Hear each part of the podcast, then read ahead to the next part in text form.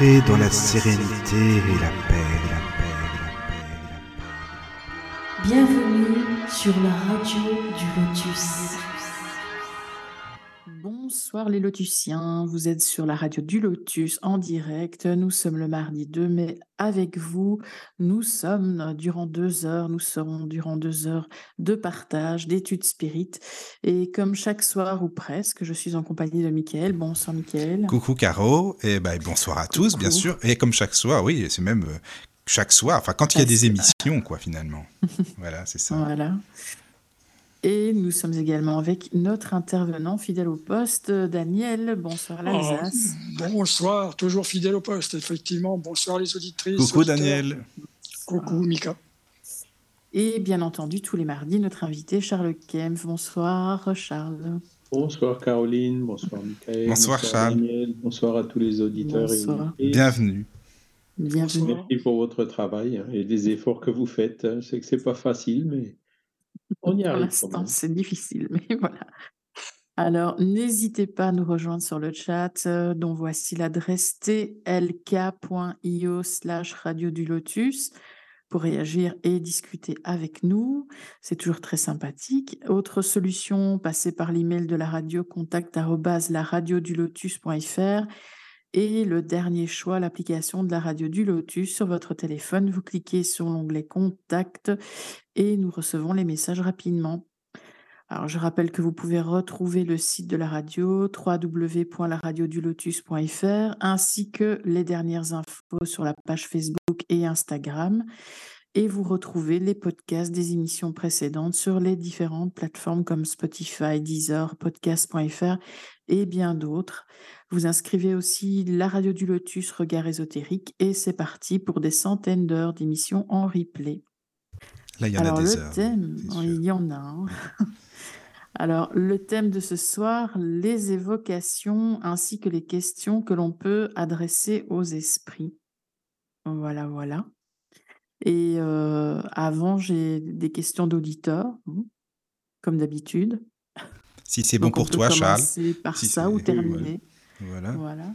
Bon, bah super. Alors, Alors moi, j'en ai une question. Par contre, c'est pas auditeur, mais quand même, j'avais une question, Charles. Pour une fois, que, voilà, je, je te Oui, pose une question. C'était par rapport aux purs esprits, Charles. Tu sais, euh, les purs esprits, qu'est-ce qu'est-ce que c'est leur mission en fait? Qu'est-ce qu'ils font, les purs esprits? Euh, Voilà, c'était ça en fait le, le- le débat. Ben, les- en fait, euh, ben, ils assistent euh, Dieu dans, dans, dans la marche de l'univers. hein. Je pense qu'on peut dire comme ça. On peut, alors, purs esprits, ben, on peut prendre un exemple hein, qu'on a, a connu sur la terre, hein, on prend Jésus. hein. Et donc, euh, ben, on voit bien quoi, il est venu se réincarner pour euh, nous laisser un exemple, nous laisser un enseignement. Voilà, c'était court et bref, mais c'est un des exemples de ce que font euh, ces bons esprits, qui, ces purs esprits, donc, Jésus en particulier, qui s'occupe, euh, entre guillemets, de, de- plus particulièrement de la terre, Oui. et donc euh, qui, qui- qui est venu il y a 2000 ans. Et sinon, ben, il y en a, d'autres aussi qui sont, qui, viennent tout le temps. hein. Il y a euh, tous ces, tous ces grands missionnaires qui, sont, qui se sont réincarnés sur la planète hein, font partie de, de cette même équipe hein, de, bons esprits, de purs esprits qui s'occupent de la Terre. Mais alors, il y a deux écoles, sûrement, Charles, non? Parce que je discutais avec des spirites qui, qui disent, enfin, il y a très longtemps de ça déjà, que les purs esprits ne pourraient pas, même pour une mission, s'incarner sur Terre comme Jésus. Il avait encore, enfin, c'est ce qu'on m'avait expliqué aussi. Et y a- je pense qu'il y a deux écoles, certainement, non? Que Jésus bah, avait encore certainement des réincarnations et puis des, des choses à apprendre lui-même. Enfin, je sais pas trop, Oui. euh, tu vois? Ben, euh, oui, c'est-à-dire que, euh, bon, après, tu sais, moi, je, je, je reste, j'essaie toujours de rester assez humble par rapport Oui, à oui, tu as raison, c'est ça. entre un esprit très élevé et un esprit très, très, très élevé, un pur esprit, euh, moi qui suis si bas, je suis incapable de faire la différence. Ouais, je te comprends, je comprends bien. Tant est que, ben, tu vois bien, dans les religions, les, les- les religions catholiques par exemple, les religions chrétiennes, euh, on, on identifie la Trinité, donc le Père avec le Fils, quoi. C'est-à-dire que ils considèrent que Jésus est Dieu. Donc euh, nous, en- en- dans l'enseignement spirit, ben, on fait quand même la différence. Jésus, c'est un esprit très élevé, Oui, Hein c'est ça. mais Oui. Dieu, c'est l'infini. Donc Jésus n'est pas Dieu. Hein. Maintenant, comme, comme l'esprit très élevé, euh, quelque part, il fait la volonté de Dieu, ben, c'est normal que nous qui le voyons de, de, de, très, de beaucoup plus bas, euh, on, on, puisse confondre euh, ce qui est très grand Oui. avec l'infini. Oui, je On- comprends, je, vois ce que tu veux confondre dire. Jésus avec Dieu. Oui, oui, Mais oui. moi, après, je, je- je- moi, je me, si tu veux, euh, c'est comme si on cherche à dire, oui, est-ce que Jésus c'était vraiment euh, le plus grand? Oui, c'est ça, quoi. Krishna ou... Mm. Bon, il faut rester très humble par rapport à ces questions-là. Bon, déjà, il y, a- il y en a certains qui disent que Jésus et Krishna, c'est le même esprit. Bon, voilà, ça va jusque-là. Mais ce qu'on peut dire, c'est que tous ces esprits qui sont venus, Jésus, Krishna, Bouddha, et tant d'autres, hein, Moïse, sont des esprits qui font partie de, de la même équipe spirituelle, de, de, de- de bons esprits, très bons esprits et purs esprits, qui Oui. euh, aident notre planète. Voilà. Oui, ils sont là pour ça. donc- ils sont- Oui, d'accord. À notre niveau, si tu veux, euh, que ce soit l'un ou l'autre, ils diront la même chose. On n'est pas capable de... hein, le- le- leur- leurs identités se confondent dans leur perfection. hein, c'est une manière de le dire. Oui, Parce qu'ils Oui, vont, oui. vont tous dire la même chose par rapport à ce que nous, on est capable de comprendre aujourd'hui, qui est quand même très, très limité. Ben, ce qui- ce que, ce que ce soit l'un ou l'autre ou un troisième qui le disent, euh, ils ils s'adapteront évidemment en fonction de la langue, de la culture, Oui, bien du sûr. pays, du- de l'époque à laquelle ils, ils passent leur message. Mais euh, tous leurs messages euh, seront, euh, comment dire, sur, cohérents entre eux. C'est ce qu'on retrouve quand on regarde toutes les religions. hein, on regarde euh, la religion chrétienne, hein, donc la morale qui a été enseignée par Jésus.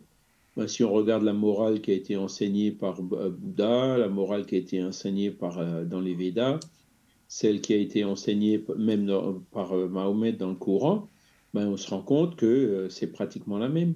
Hein, je vous avais cité la dernière fois, vous vous rappelez, euh, une, une- une phrase qui dit voilà, faites aux autres ce que vous voudrez que les autres fassent pour vous. Oui, Et donc, Mm. euh, une Australienne qui a fait une conférence là récemment dans, dans, dans le mois mondial du spiritisme qui a, qui a été publié en.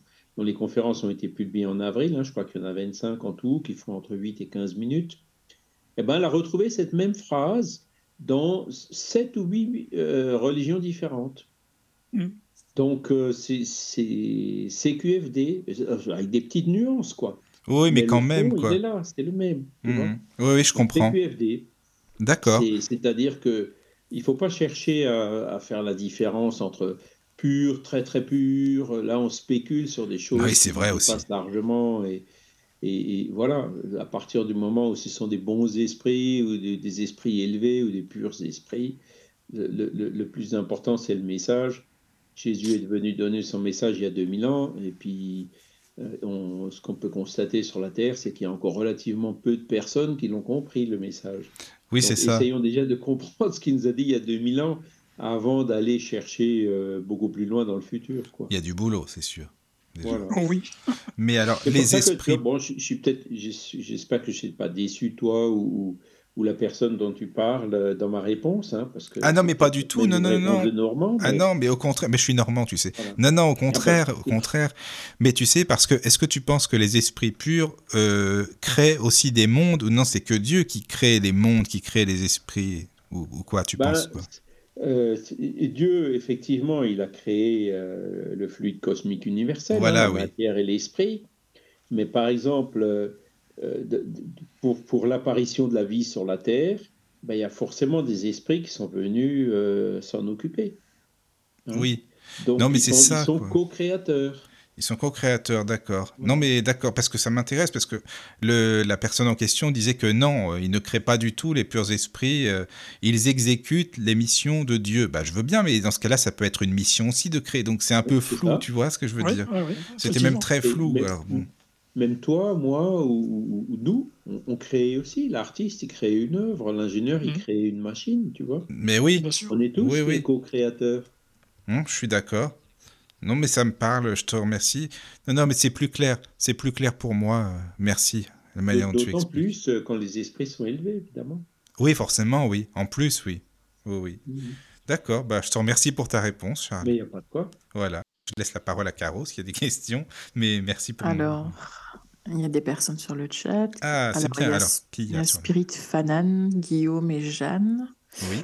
Et alors, il y a des questions. Euh, donc, euh, Guillaume demande comment les spirites considèrent les apparitions comme celles de la Vierge Marie. Oui, oui, les apparitions mariales. Marial, Alors, voilà. bon, c'est, il y, a- y eu des cas quand même assez remarquables. hein, euh, Fatima au Portugal euh, et beaucoup d'autres. Bon, alors, euh, si, les apparitions, les spirites euh, les, expliquent. hein, euh, c'est tout simple. Soit euh, les personnes qui les voient sont médiums et ont la faculté de voir les esprits et un esprit qui se montre à eux soit c'est le cas de, alors l'esprit qui se montre au, médium voyant, c'est, je vais prendre un exemple, Jésus qui est apparu à Marie-Madeleine hein, quand elle est allée à son tombeau et qu'elle a vu que le tombeau était vide, hein, elle l'a vu. Et, donc euh, Jésus lui a dit attention ne me touche pas parce que euh, voilà parce qu'il n'était pas matérialisé. En fait elle le voyait, hein, elle, voyait l'esprit de Jésus qui était là. D'accord? Mais plus tard, à la Pentecôte, euh, c'est vraiment Jésus qui s'est matérialisé devant ses apôtres, devant tout le monde, même devant Thomas, qui a vraiment voulu voir et toucher pour être sûr que c'était bien Jésus. hein. Donc là, c'était une apparition. Donc, les apparitions, euh, le spiritisme les explique. Il y, a, il y a le cas que je viens de citer, il y en a eu certainement beaucoup, beaucoup d'autres. Maintenant, euh, quand on dit que l'apparition, c'est la Vierge Marie, euh, bon, si, c'est un, bon esprit, euh, je dirais, qui, qui se donne une allure féminine qui apparaît, évidemment, la première idée, quand c'est dans un pays chrétien, ça va être de dire, ah ben, c'est la Vierge Marie qui est apparue. Est-ce que c'était elle ou pas? Ben, On ne sait pas. hein. Probablement, euh, ça peut très bien être euh, la Vierge Marie, mais ça peut très bien être aussi un autre esprit. hein. C'est la question d'identité dans- dans les apparitions. Euh, comme, comme on n'a pas de photo de Marie, hein, il n'y a que des représentations artistiques, euh, des choses comme ça, ben, on ne sera jamais sûr euh, de, de- de la reconnaître visuellement déjà, hein, quand elle apparaît. Alors pour revenir à Fatima, par exemple, bon, Fatima, c'est quand même, euh, il y a eu des phénomènes avec, euh, comment dire, météorologiques, euh, et il y avait beaucoup de gens qui étaient là et qui l'ont vu en même temps. hein. C'est C'était en c'était les- 1917. hein, c'est- donc, voilà. D'abord, c'était les trois euh, bergers là, les- hein, euh, qui, l'avaient vu. Et ensuite, euh, ben, ça s'est su et, il y avait foule, hein, parce qu'elle avait dit qu'elle allait réapparaître un, jour et une heure précise. Il y avait foule et puis apparemment, toute la foule a vu l'apparition, a vu le, phénomène qui s'est produit. hein. Donc, là, de ça, on peut en déduire que c'était probablement un phénomène euh, à effet physique, hein, d'ectoplasmie. Alors après, le, phénomène euh, euh, au niveau météorologique, c'est quand même un phénomène assez, hein, c'est l'apparition d'une boule, le, le soleil qui fait des zigzags, ce genre de choses. hein. Donc là, c'est quand même un phénomène un peu plus rare hein, et qui aurait été observé non seulement à Fatima, mais aussi quelques kilomètres plus loin. Donc ça, ça reste encore à expliquer par la science. Qu'est-ce, que, qu'est-ce qui a bien pu produire euh, ce genre de, de- le fait que le Soleil fasse des zigzags? On sait très bien, bien sûr, que le Soleil n'a pas fait de zigzags, mais visuellement, est-ce que c'était euh, la, la- la- la- la diffraction dans les nuages ou quelque chose comme ça? Enfin, voilà. Alors, il y a eu un, un bouquin intéressant. Il y a le contre-amiral Gilles Pinon qui a écrit un bouquin sur, sur Fatima. Lui, il donnait euh, une explication plutôt ovniesque, tu vois, euh, genre Ouais. d'ovni. Mais, mais c'est c'est à démontrer, on peut pas le démontrer, c'est toujours pareil. Alors voilà, donc euh, Il y a plusieurs explications l'attention. possibles. Le, Oui, c'est- le- le phénomène météorologique rare, tout à fait. Hein ouais. que, que- qui coïncidait justement avec cette date où les gens étaient réunis, mais bon, les Ouais. Esprits, euh, des esprits élevés ont cette faculté euh, de prévoir ce genre de phénomène météorologique pas mal à l'avance. hein. Ça peut aussi être un phénomène euh, type ovni, hein, c'est possible, Mm. avec, euh, comment dire, ben, pourquoi pas, hein, des entités extraterrestres qui, qui, qui, qui l'ont qui l'ont produit. hein. Oui, il y avait des milliers de personnes, hein, je ne sais plus combien. Voilà, voilà. Donc c'est pour ça qu'on ne peut pas parler vraiment de l'hallucination. C'est pas une bonne euh, l'hallucination collective. C'est pas une bonne euh, explication. Quand vraiment beaucoup de personnes l'ont vu, non seulement celles qui étaient sur le site, mais aussi celles qui étaient plusieurs kilomètres à côté. Voilà. C'est 1917. Bon, il y avait peut-être pas de caméra encore, pas d'appareil photo. Enfin bon, il y a les, les moyens d'investigation à l'époque n'étaient pas. En plus, c'était en plein dans la Première Guerre mondiale. Bien sûr. Euh, Alors, ça, met ça remet en question ce que tu abordé avant. Selon euh, les personnes, euh, comment dirais-je, le côté religieux des, personnes, donc n'ont pas vu la même chose forcément. Un, musulman a vu ça autrement, a vu Fatima forcément. Bah, donc bah, chrétien, comme tu l'expliquais, la, la Vierge, etc. Tu vois, donc, effectivement. Le chrétien, il, verra la Vierge, mais le musulman, il verra, ben voilà, une euh, la première épouse de Mahomet ou quelqu'un d'autre, quoi, quelqu'un, un personnage euh, qui fait partie de sa religion à lui. Mmh. Hein et, pareil pour le bouddhiste ou les hindouistes, euh, il donnera un autre nom. Mais voilà. Alors, c'est un phénomène qui a quand même laissé des traces. Hein, ce, oui, oui. Fatima, il y avait beaucoup de croyants. Le Portugal, en général, c'est un pays où, très chrétien, où les gens sont très, très croyants. Ils n'ont pas souffert de l'Inquisition comme nous. Euh, donc, euh, enfin, pas autant, disons. Euh, voilà, c'est à quoi ça sert? Après, bon, il y a la fameuse prédiction, le fameux, les fameux secrets. Hein. Bon, bah là, voilà, faut pas non plus chercher trop loin. C'est un peu, il y a une exploitation derrière ces secrets. Qui, voilà. que le pape connaît, saurait. bon, ouais, j'ai entendu. Toujours être prudent par rapport à ce genre de choses. Voilà. Mais là, certainement aussi, ben, une apparition peut dire des choses euh, euh, qui se produisent. Hein. Jésus avait prévu euh, la ruine du temple de Jérusalem, il avait prévu plein de choses. Hein. les esprits de ce calibre-là, ils, ont la vision de, ils ont une vision de l'avenir. ils savent très bien que, voilà, vu, vu l'état d'esprit des humains, qu'il allait y avoir des invasions, des guerres et tout, que et que le temple, il avait toutes les chances d'être détruit. Donc euh, voilà, eux, ils arrivent à, voir ce genre de choses. Mmh voilà. Alors, euh, euh, donc, maintenant, c'est sûr que bah, j'y étais, moi, à Fatima. Hein, il y a, après, bon, c'est un immense parvis. Hein, il y a de la place pour, je sais pas, des milliers de personnes.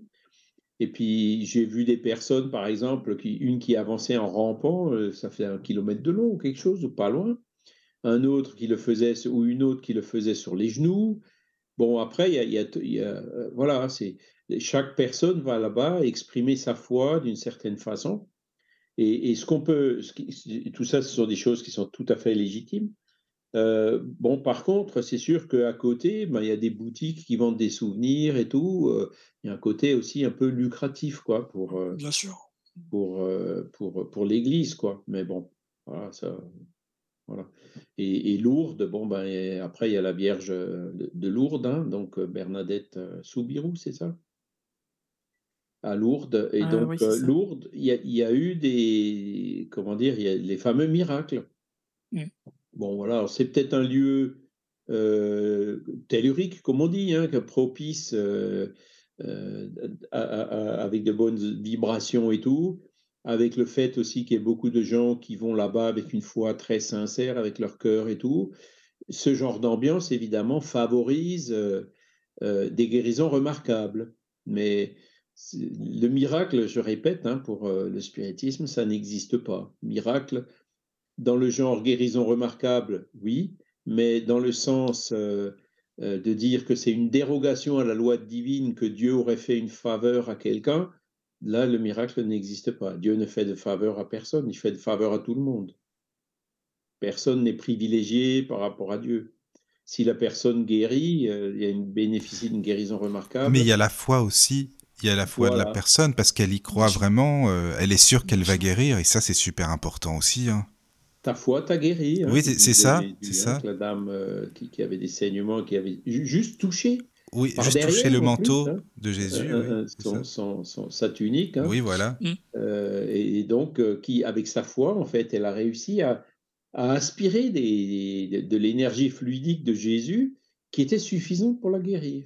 Et, et Jésus l'a senti et s'est retourné et en a profité pour donner la leçon en disant, tu vois, tu es dans un endroit euh, favorable et puis ta foi te guérit. Ben, ça s'est passé du temps de Jésus, ça continue à se passer aujourd'hui. Mais tout le monde ne guérit pas, évidemment. C'est que ceux qui ont la foi et qui font des efforts. C'est une guérison, en fait, c'est toujours pareil, c'est une auto-guérison plus qu'une guérison. Mmh. Hein, la, la, personne se guérit elle-même. Comment? Eh ben, en supprimant d'elle la cause qui est souvent spirituelle de la maladie. Hein, si elle a demandé une maladie euh, pour se corriger d'un défaut, euh, que dans cette incarnation, elle a dit je veux me réincarner avec cette maladie, ben, il n'y a qu'une fois qu'elle se sera vraiment corrigée durablement de ce défaut que là, la guérison remarquable euh, deviendra possible.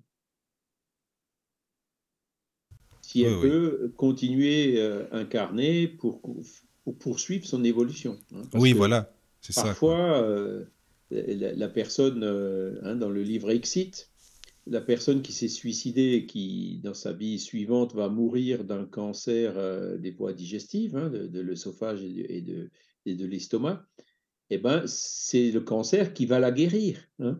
Donc, la, le fait de mourir d'une maladie a guéri son, corps spirituel. Donc, il valait mieux qu'elle meure pour elle. Et dans son incarnation suivante, elle renaîtra avec un Père-Esprit guéri ou elle aura plus euh, ce problème de cette nécessité de guérir son père esprit suite au suicide qu'elle a commis dans sa vie antérieure. Hein, donc, euh, ton cancer t'a guéri, c'est ce qu'il faut toujours voir, c'est le plus important, c'est l'âme, hein, de guérir l'âme. C'est l'âme qui doit évoluer.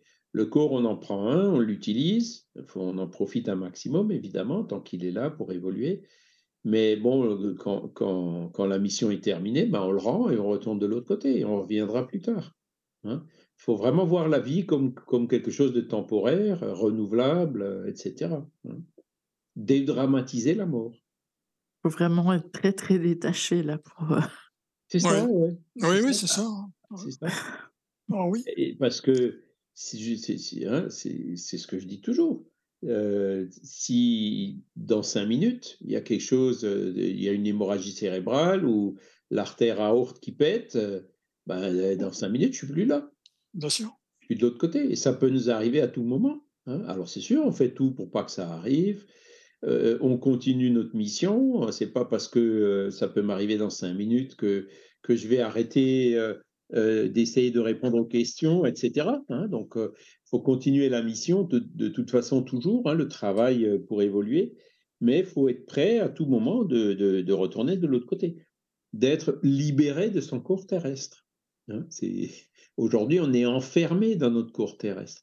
Là, on voit comment on inverse, on inverse la vision des choses. Hein. L'esprit, il est libre. Euh, mon, père ou ma mère qui était euh, à la fin souffrant, dépendant, voilà, euh, Alzheimer et j'en passe, et eh ben pour eux, c'est une libération, quoi. C'est comme ça qu'il faut le voir. Hein, c'est sûr pour celui qui croit que c'est le néant après la mort, euh, c'est dur. Hein, il, veut, les garder dans, ah même dans cet état-là. Bah déjà, oui. longtemps possible. Mais même les gens qui connaissent pas forcément le spiritisme, même qui découvrent le spiritisme, c'est pas évident, tu vois, en fait. Euh, bah oui. Bah oui, il y a des notions.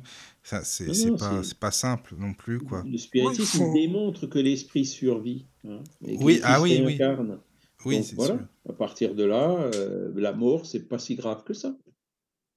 Oui, mais si on sait qu'on va mourir dans, dans, si, domaine, si, on te dit, ouais. mais Charles, dans deux semaines, c'est fini pour toi, ça y est, malheureusement, tu as une maladie. Enfin, peut-être qu'on dit ça maintenant, mais que là, euh, sur le moment, on serait peut-être. Tu vois ce que je veux dire aussi? C'est parce que là, on est en forme, on est bien, mais c'est la peur de la souffrance aussi, même si on y croit, même si on sait qu'il y a quelque chose après, peut-être qu'au fond de nous, il y a un truc, on se dirait, j'espère que c'est bien vrai, j'espère que oui, que c'est ah comme bah, ça. Tu vois ce que je veux dire? Bah, De toute façon, on a l'instinct de survie. Hein. Ben oui, justement, et heureusement.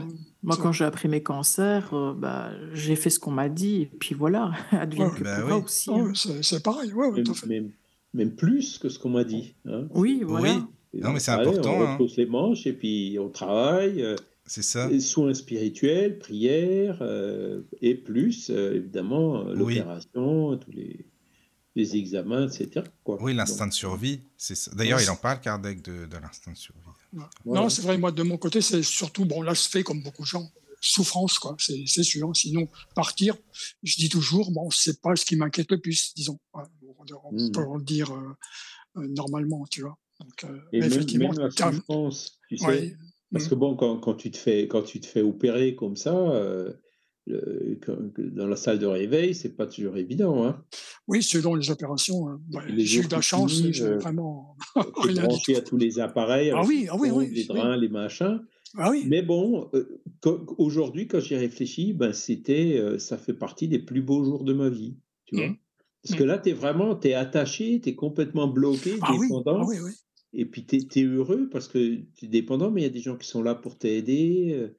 Je me sont encore payés mon... pour ça, mais, ouais, ouais. mais, mais c'est là où tu vois quand même, eh ben, ça fonctionne, quoi. Mhm. Hein? Et Je me puis, revois avec mon chariot à roulettes avec tous les tuyaux et puis le, tous les, les, les- s'appelle les flacons. Ouais, donc, ouais, vois, ça, les potences et j'en passe. voilà, voilà. Mhm. Mais bon, c'est donc tu vois, même la souffrance après coup, voilà, c'est sûr, c'est pas agréable sur le, sur le moment, mais, mais, mais le fait de, de, de, de, de le prendre comme ça, ben déjà, la souffrance, ça l'atténue considérablement. Ouais. hein? Parce que tu as des gens qui ont des douleurs, mais qui souffrent pas, et tu as des gens qui n'ont pas de douleur et qui souffrent. Ouais. La souffrance et la douleur, c'est deux choses différentes. Ouais, ouais, ouais. La souffrance, c'est plus, c'est c'est autant dans l'état d'esprit que dans la douleur. Mm. Et donc, avec un état d'esprit qui va dans le bon sens, euh, forcément, la souffrance s'atténue. Comme j'ai toujours été embêté, comme on te pose toujours la question, essayer de, de- d'énumérer, le, donner un chiffre sur, sur la douleur de, de 1 à, à 10, tu vois. Oui, oui, oui. oui, oui. C'est, c'est Non, et puis difficile. bon, quoi. ils ont- après, quand tu dis que tu as mal, évidemment, ils te donnent des, des trucs sûr. qui sont quand même vachement efficaces. Quoi. Bah, il y a la pompe à, comment ça s'appelle, à morphine, là, donc, euh, tu vois. Ouais, voilà, voilà. Ouais, ouais. Sinon, sur le chat, ça discute. hein. Oui, alors peut-être euh, qu'il y a d'autres il- questions. Il y Alors, a une question de Spirit Fanan ou Fanon, je ne sais pas comment on dit. Est-ce que la doctrine Spirit s'est déjà exprimée sur Lucifer, le porteur de lumière, Adam et Ève, ainsi que les anges Michel, Raphaël, ou est-ce des créations de la religion catholique? Alors, ce sont des créations de la religion catholique. Sur Lucifer, par exemple, hein, de, euh, le, le- le- le diable, tel que défini par le catholicisme, hein, donc ange déchu, euh, éternellement voué au mal, pour le spiritisme, ça n'existe pas. C'est une légende, c'est un mythe, c'est peut-être même euh, quelque chose qui est utilisé, un spectre, hein, pour faire peur aux gens, pour que les gens euh, soient, fassent scrupuleusement ce que l'Église leur demande de faire. Voilà. Par contre, euh, l'enfer, c'est pareil, en tant qu'un un lieu avec des souffrances éternelles, le feu, etc. Enfin, les descriptions de Dante Alighieri, enfin, il des trucs. euh, euh, tout ce qui a été fait autour n'existe pas non plus. hein. L'enfer, c'est le diable, en fait, c'est la personnification du mal. Et l'enfer, c'est la personnification. Enfin, c'est- Comment je vais dire ça? Il y a des moments où quand on est dans, dans, des endroits difficiles, où il y a beaucoup de bruit, beaucoup de pollution, euh, etc., on dit, punaise, c'est l'enfer ici. Ben voilà, l'enfer, c'est ça, c'est rien de plus. Après, on, marche un peu, on sort de l'endroit, on arrive euh, dans, un, hein, dans un havre de paix. euh, ah bah tiens, maintenant c'est le paradis. hein. Donc l'enfer et le paradis, dans l'absolu, n'existent pas. Ce sont des, des, des manières de voir relatives d'une situation qui est difficile par rapport à une situation qui est plutôt bonne. Euh, après, euh, Caroline, parce que j'ai pas retrouvé la, la question effectivement. Ah si, voilà. Euh, lumière, oui. Lucifer, le, alors le porteur de lumière, je ne sais pas si c'est Lucifer ou si c'est autre chose. Alors Adam et Ève, oui, Kardec en parle. Euh, Adam et Ève, pareil, c'est un mythe. hein, on a mis des personnages, euh, mais Kardec, il parle plutôt de la race adamique. hein, parce que Adam et Ève, bon, ben voilà, ils ont eu deux fils, Caïn et Abel, l'un a tué l'autre. Et, après, qu'est-ce qui s'est passé hein? Comment est-ce que l'humanité euh, est descendue de Adam et de Ève? Il y a- il y a quelque chose qui n'est pas clair dans l'histoire. Donc non, il y avait aujourd'hui, on le sait, euh, il y avait l'homme préhistorique avec Cro-Magnon, et puis à un moment donné, il y a des esprits qui sont venus, hein, donc c'est ce qu'on appelle la race adamique, de, cette fameuse euh, constellation de Capella, si on en croit Emmanuel, des esprits qui sont venus d'une planète plus évoluée que sur la Terre et qui sont venus apporter, euh, faire sortir l'homme des cavernes. Hein. Donc voilà, et donc cette, génération d'esprit de, la race adamique qui est venue, ben, dans, la Bible, ça a été personnifié en Adam et Ève. Voilà. Alors, le péché originel, ça ne fait pas partie de la question, mais là aussi, le spiritisme a, une position claire.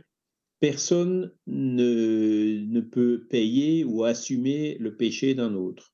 D'accord? Donc, cette notion de péché originel, c'est aussi quelque chose de culpabilisant qui n'a pas de réalité. D'accord? Chacun est responsable du mal qu'il a lui-même fait ou des péchés qu'il a lui-même commis. on ne peut pas refiler le bébé ou la patate chaude à quelqu'un d'autre. Ça n'aurait, ce serait pas juste. D'accord? Et comme Dieu, il est infiniment juste, euh, cette légende ne fonctionne pas. Voilà. Euh, aussi, le fait, de, parce que ce péché originel, c'est on a été créé quelque part parfait, et puis il y a une déchéance qui s'est produite, hein, c'est de la chute originelle. Euh, et ben le, spiritisme, là aussi, se démarque par rapport à cette euh, théorie qui, qui, qui, vient, à ce dogme qui vient du catholicisme, enfin des, religions chrétiennes, euh, en disant que l'esprit des esprits ont été créés simples et ignorants, donc sans science, et qui sont perfectibles. Voilà. Donc Adam et Ève n'étaient pas parfaits, c'était peut-être des esprits qui étaient plus élevés que la moyenne sur la Terre et qui sont venus apporter ben, les pyramides, euh, hein, les Atlantes, toutes ces choses-là, euh, mais euh, qui, comment dire, et qui sont venus aider les esprits de Cro-Magnon à évoluer. Voilà ce qui s'est passé. Euh, tu, pourrais juste, Charles, excuse-moi, euh, je crois qu'on en avait parlé, il me semble, je suis pas sûr, dans une émission de la race adamique, tu sais ou non? Je ne sais plus en fait si on en avait parlé. Oui, ah, ah, Kardec parle de la race adamique. Tu, pourrais juste expliquer en, en, quelques mots, excuse-moi, si tu, tu, peux expliquer juste en quelques mots, parce que peut-être qu'il y a des gens qui savent pas en fait euh, ce que c'est, quoi. je crois ben, que la race adamique, ça fait partie de ces esprits qui sont venus il y a une dizaine de, il y a une dizaine de milliers d'années à peu près, se réincarner sur la Terre pour faire de sorte que la Terre, qui était un monde primitif à l'époque, hein, avec l'homme des cavernes, euh, passe à, ce que la, enfin progressivement, hein, à, ce monde d'expiation et d'épreuve que la Terre est, encore aujourd'hui. Et en ce moment, il y a une autre euh, euh, transition qui se fait, c'est-à-dire que la Terre de ce monde d'expiation et d'épreuve va passer dans un monde de régénération. Donc ça, c'est ce que dit Kardec. Hein. Donc la race adamique, ce sont des esprits qui sont venus euh, d'une autre planète plus évoluée que la Terre, se réincarner sur la Terre pour aider la Terre à évoluer, à sortir du monde primitif. À ramener la technologie, euh, les pyramides aussi, peut-être créer les pyramides et tout ça, non, c'est ça? Voilà, ils, ont ils, sont venus d'un monde comme, comme la Terre aujourd'hui, par exemple, hein, donc avec des connaissances scientifiques, avec euh, aussi des, euh, de la religion, les rituels, euh, toutes les, questions sociales aussi. Enfin, il y a beaucoup de choses qui se sont développées euh, à, l'époque. Hein. et donc, ce sont ces esprits-là qui sont venus l'apporter pour faire de sorte que, ben, en, quelques siècles, hein, l'homme puisse sortir des cavernes. Il faut savoir qu'il y a 15 000 ans, 20 000 ans, ben, c'était la grotte de Lascaux, c'était voilà, le, Cro-Magnon avait déjà évolué pas mal, mais sans la venue de ces esprits qu'on appelle la race adamique, il aurait certainement pas pu construire des pyramides. Oui, c'est ça. Socrate qui est venu, les philosophes grecs, les Atlantes, et toute cette science et toutes ces connaissances sont venues euh, avec ces esprits-là. Oui, et adamique, donc il vient de Adam, c'est pour ça qu'on a eu ce mythe d'Adam, c'est ça. Adamique, ben c'est c'est l'adjectif qui vient de Adam, hein, puisque mhm. dans, la Genèse, hein, dans la Bible, on parle de Adam et Ève. Oui, voilà. Oui, oui, oui. Et donc, euh, c'est pour ça que cet adjectif adamique a été conservé. en ah, attendant, sur le chat, ah, il y a Lily, Cathy, Erégos, Jeanne, Annie, Guillaume et Benjamin. Il y a du monde ce soir, c'est bien ça. Bah, les amis, merci beaucoup d'être là, d'être fidèles euh, à la radio du Lotus. Ça fait vraiment plaisir. Voilà. Et si qui demande, ça fait partie de quelle religion la race adamique? C'est- c'est- C'est ben, ça fait pas partie d'une pas religion? Alors, ça y est, j'y suis. Donc, c'est euh, chapitre 11, Ah, pardon, chapitre. Moi, je crois que c'était la fin, mais n'importe quoi. Pardon. Genèse, chapitre chapitre 11. Non, non, c'est le chapitre 11. En fait, il parle de la genèse spirituelle.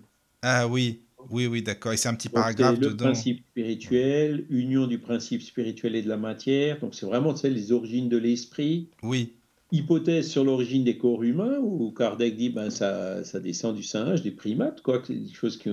Alors Darwin était déjà passé par là. hein. Je crois que Darwin c'est 1857 ou 1858, mais euh, voilà. Incarnation des esprits, réincarnation. Ensuite, il parle de des émigrations et des immigrations des esprits. ça c'est bien. Émigration qui peut se faire soit l'esprit part pour aller se réincarner dans un monde meilleur, hein, si- s'il a, s'il a évolué plus que la Terre, ou alors euh, si, si les esprits qui sont en retard dans une transition, par exemple, ils peuvent émigrer aussi vers des mondes inférieurs, comme c'était le cas de cette race adamique, qui Oui. sont venus d'un monde qui était meilleur que la Terre. Alors, après, tu vois, on parle du paradis perdu. Ah oui, c'est Ouais. ça, c'est Ouais, le c'est mythe vrai. du Ils paradis. dans un monde qui pouvait être considéré comme le paradis pour venir se réincarner euh, chez l'homme des cavernes, tu vois. Oui, oui. On retrouve plein de, de- En fait, tout y est dans, dans, dans, dans, dans, la Genèse de la Bible. Il y a déjà pas mal de choses. Mais c'est dans la Genèse de Kardec, entre guillemets, hein, le livre La Genèse, on comprend mieux ces choses. Qu'est-ce que ça voulait dire hein, Parce que Adam et Ève, encore une fois, la descendance, euh, c'est pas possible. quoi. hein. L'histoire telle qu'elle est racontée, elle n'est pas réaliste. quoi. Et puis après, ben, bizarrement, il y en a un des deux, je crois qu'il il part quelque part où il, va dans- il arrive dans un village où il y a déjà plein de monde. Quoi. Donc euh, voilà, Oui, il y, a, il y a des- Oui, il y a oui. des contradictions dans le récit. Et donc, euh, dans ce chapitre 11, donc, il y a un sous-chapitre qui, qui, qui a pour titre la race adamique. voilà, oui. Oui, Voilà. oui. Ah bah, Et le, le dernier sous- sous-chapitre, c'est Doctrine des anges déchus et du paradis perdu. Hein, Donc, c'est exactement euh, ce, que- ce que, ce que je viens d'expliquer. Oui, Voilà, donc c'est un symbole. Hein. Adam et Ève, c'est la race symbolisée dans la personne d'Adam qu'on appelle la race adamique. d'accord. C'était toute une colonie d'esprits qui est venue. hein. C'est pas un seul esprit qui s'appelait Adam. Ah non, non, non, c'est une colonie, oui, c'est ça qu'il faut comprendre, quoi. Voilà, oui, oui, voilà. oui, oui, oui. Et Oui. la race adamique, elle était plus évoluée que euh, Cro-Magnon. Oui, oui, oui, d'accord. Oui, parce que pour eux, ça devait être vraiment euh, comme si tu les mettais dans les égouts, quoi, limite, euh, dans un monde vraiment euh, hyper, hyper primitif par rapport au, au leur. Donc, ça devait vraiment pas Ouais. être facile. hein. Michael, suppose maintenant que, voilà, on te dise, ben, Michael, bon, écoute, t'as pas été génial, t'aurais pu Oui, mieux oui. faire. Ben, dans la, la vie prochaine, tu vas te réincarner sur une planète qui était comme la Terre était il y a 10 000 ans. Voilà, ça donne pas envie du tout, quoi. Ben, voilà, ben, après, ces, esprits-là, ils n'avaient pas envie de venir non plus. Ben mais non. ils ont très bien compris pourquoi, hein, euh, euh, comme ils étaient en retard, entre guillemets, sur l'évolution de leur planète. Alors, je ne prends pas ça personnellement, Michael. hein. Non, non, non, t'inquiète pas, je comprends bien. hein, c'est un Oui, c'est bien Et, d'expliquer. tu vois, ils étaient en retard sur l'évolution de leur planète. On leur a dit bon, ben écoutez, euh, voilà, vous pouvez pas rester là, mais on vous donne une, une- une chance de, de- de faire quelque chose de bien ailleurs. Voilà. hein. donc, Mais vous sont- pouvez pas suivre la planète, on peut pas suivre l'évolution, Voilà, c'est voilà. pas possible. C'est- comme ben, à l'époque, hein, les bagnards qu'on envoyait en Guyane. Oui, Hein, on leur disait, à coup- euh, on leur disait, ben euh, voilà, vous pouvez aller, on, on vous envoie là-bas. hein. Ici, vous êtes euh, voilà condamné par la justice parce que vous avez commis des meurtres, etc. Là-bas, vous allez pouvoir euh, refaire une vie, cultiver des champs, etc. Tu vois oui, oui. Non, mais c'est Et- très, très intéressant, hein, vraiment, tout ça, je trouve. C'est ce genre de, c'est un, un processus comme ça. Et Mais donc le bagnard, il dit, ben, plutôt que de rester enfermé euh, dans un cachot euh, Oui. en métropole d'où je peux pas sortir, ben, autant aller là-bas où je bénéficierais d'une certaine liberté, d'une Oui, chance oui. de me refaire. Quoi. Mais est-ce que tu crois qu'il en parle aussi de ça dans des revues spirites ou non? Je sais plus, tu, tu sais, toi, si, certainement, ouais, ouais, Ah certainement, oui. Parce que peut-être parfois, il développe plus certaines, certains sujets dans des revues, ça peut arriver aussi. Ou de l'expliquer différemment. Attends, je, je vais pouvoir aussi te le dire. Je sais pas, dans revue, peut-être. il y a un euh, sous-chapitre dédié à cette race adamique dans la Genèse. hein. Oui, voilà, déjà, rien que ça, déjà, euh, chapitre Donc 11. ça, ça donne une référence. Il y a toujours euh, nos amis sur le chat. Il y a sûrement d'autres questions, Caro. Oui, Ah, c'est on a bien. reçu un petit, un petit mail de Catherine qui dit que elle a perdu son fils Pascal il y a 11 ans par suicide et que le sujet de ce soir l'intéresse. Par avance, merci beaucoup. D'accord. Merci pour le mail. Et sur le chat, nous sommes neuf. Donc, Neuf, d'accord. Lily. Cathy, Régos, Jeanne, Annie, Guillaume, Benjamin, Coslo et Spirit D'accord. C'est bien parce qu'il y a des nouvelles personnes en plus chaque fois. Oui, donc, euh, oui. ça agrandit le cercle. Donc, Michael, il en parle dans, dans la Genèse, mais il en parlait déjà dans la revue Spirit de 1859. Oui, d'accord. Il parlait de période adamique. hein, donc, c'est dans le numéro 2. ah oui, c'était un entretien avec l'esprit de Monsieur de Humboldt, qui était D'accord. un scientifique ou un explorateur à l'époque.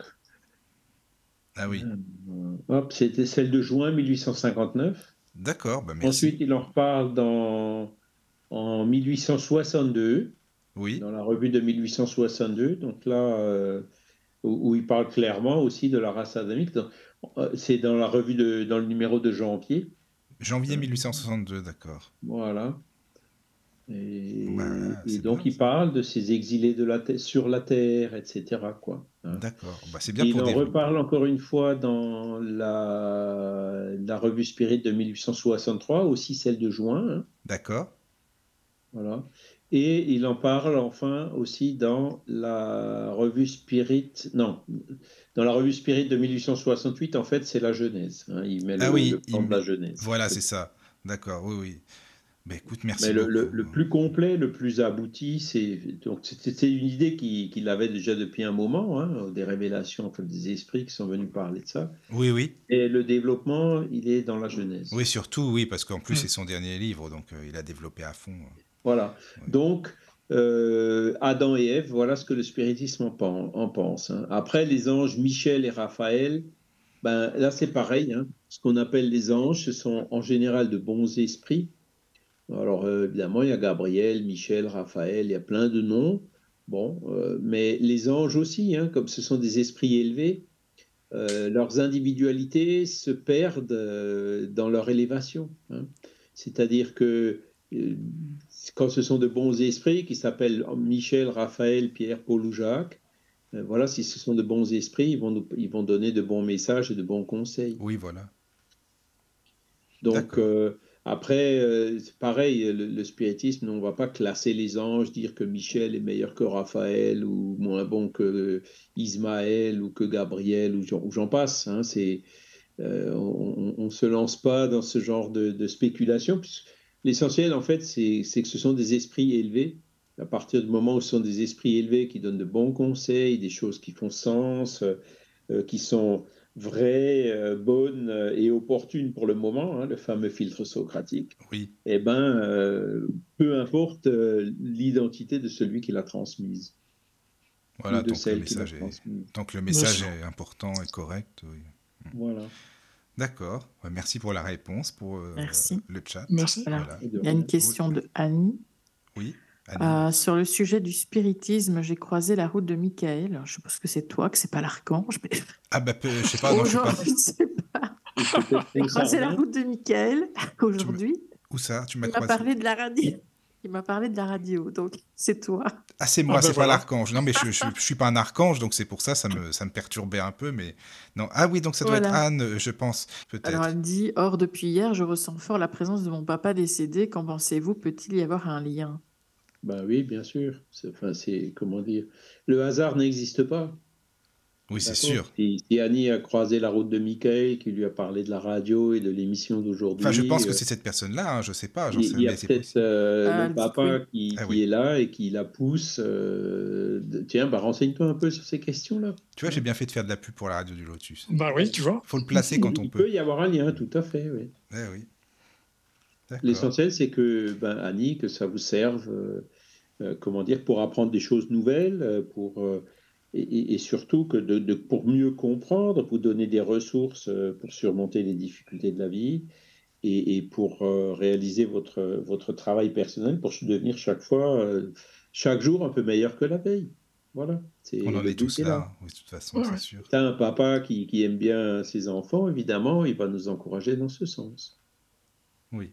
Même s'il est, même si c'est, même s'il est décédé, évidemment, son esprit euh, reste. Les liens de, de- de- de- de- d'amour, euh, comme ça, d'esprit à esprit, ne se perdent pas. hein.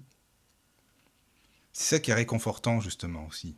Les, Oui. esprits, les esprits familiers sont souvent près de nous, hein. Pas toujours, mais quand ils peuvent, hein. Quand ils peuvent aider, évidemment, euh, ils font tout ce qu'ils peuvent pour aider, hein, c'est clair. Oui, oui, oui. Voilà, alors je ne sais pas s'il y a d'autres Alors, il y a questions ou une si on passe question de thème. Guillaume Ah oui. sur le chat. Oui. Est-ce que les bons et mauvais esprits se côtoient vu qu'ils ne sont pas sur le même niveau? Ah, c'est pas mal ça comme. En Alors, tout cas, euh, c'est bien. Mhm. Mhm.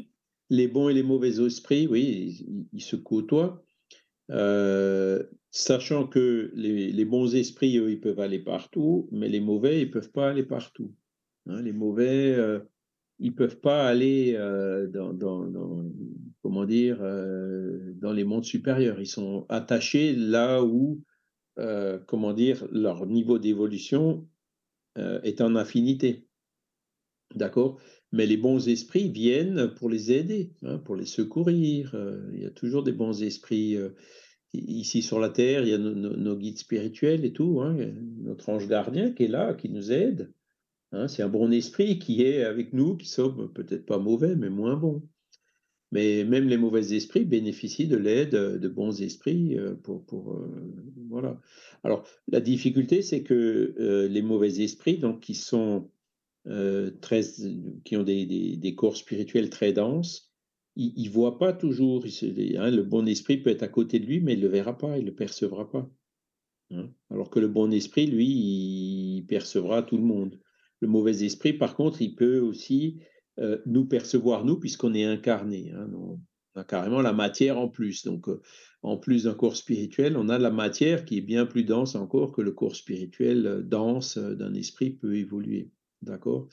Et donc, parfois, les bons esprits, ben, ils ont besoin de nous, incarnés, hein, pour dialoguer avec ces, entités-là et puis pour les aider. hein. C'est ce qu'on appelle les réunions médiumniques d'assistance aux esprits souffrants. Et on y arrive. Voilà, il y en a beaucoup qu'on euh, qu'on arrive à aider, qu'on arrive à orienter, qu'on arrive à. Il y a- il y a des gens qui appellent ça passeuse, passeur d'âme ou passeuse d'âme.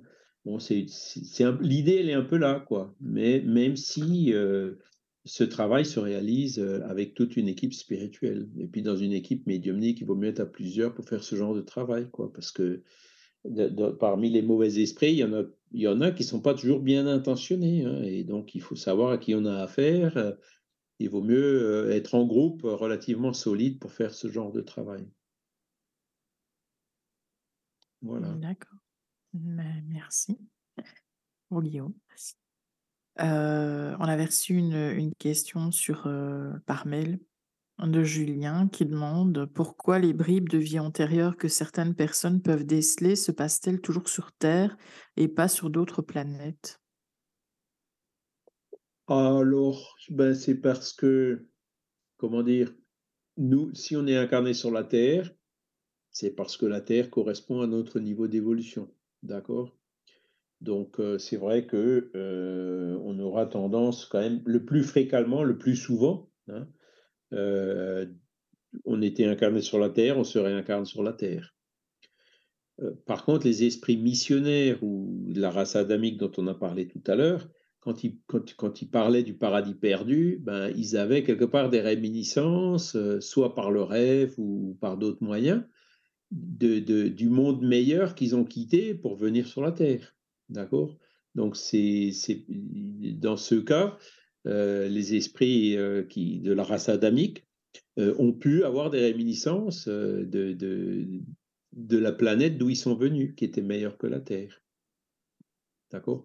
Après, dans l'autre sens, je pense que c'est relativement peu probable. hein, si un esprit qui vient d'un monde primitif euh, pour se réincarner sur la Terre, bon, déjà, ce sera un esprit qui sera forcément un peu moins évolué, hein, puisqu'il vient d'un monde primitif, par rapport à celui qui s'est réincarné déjà 10 ou 15 ou 20 fois sur la Terre. Donc, euh, bon, lui, euh, si- il pourra peut-être avoir des cauchemars ou ce genre de choses, quoi. hein, mais euh, c'est- c'est- c'est- c'est- comme c'est un esprit encore peu évolué, euh, il est moins probable qu'il y ait des réminiscences. D'accord. Merci. Mais on peut très bien Oui. se rappeler de vie qu'on avait sur une autre planète. Alors c'est là où il faut quand même se méfier parce que, euh, comment dire, les réminiscences, il, il vaut mieux essayer de les vérifier parce que C'est ça aussi. Mais oui, c'est ça, c'est vrai, parce que tu as tellement euh, de, de Voilà. choses euh, parfois un peu bizarres. Ouais. ça peut être, euh, comment dire, si ça flatte un peu trop notre ego de se dire, oh là, ben voilà, tu vois, j'étais sur une super bonne planète. c'est pas mal ça. Et Ah, mais oui, c'est bon, méfier, quoi, parce que Ah ouais. c'est peut-être un esprit qui cherche, euh, qui cherche à, à nous mettre Oui. le drapin dessus. hein. Ouais, c'est vrai que ça Ouais, se pourrait. ouais. C'est ça, c'est vrai. Oui, Un oui, oui. piège. Ah oui. Hein, Ah, ça, si c'est pour flatter notre ego Ah oui, oui, ou ce genre de choses, euh, il vaut mieux être prudent Et aussi. le pire, c'est que ça peut marcher en plus. Oh bah oui. Voilà. Si, si la personne y croit, effectivement. Ben oui, c'est ça. Hmm. C'est ça. Alors, D'accord. sur le chat, il y a Annie qui demande est-ce que les passeurs d'âme res- ressentent-ils une énergie particulière? Alors, le, le- ça dépend. C'est-à-dire, alors, le- nous, nous, quand on est médium pour, en faisant du travail euh, pour les esprits souffrants, effectivement, on ressent une, on ressent une énergie parti, plusieurs énergies particulières. hein. Euh, déjà, on ressent l'énergie de, de l'esprit qui vient euh, utiliser le médium. hein. Le médium ressent l'esprit qui vient euh, se communiquer par son intermédiaire. Donc, il sentira tout de suite que c'est un esprit. voilà, selon la sensibilité du médium, il pourra sentir des souffrances, il pourra sentir des angoisses, ce genre de choses.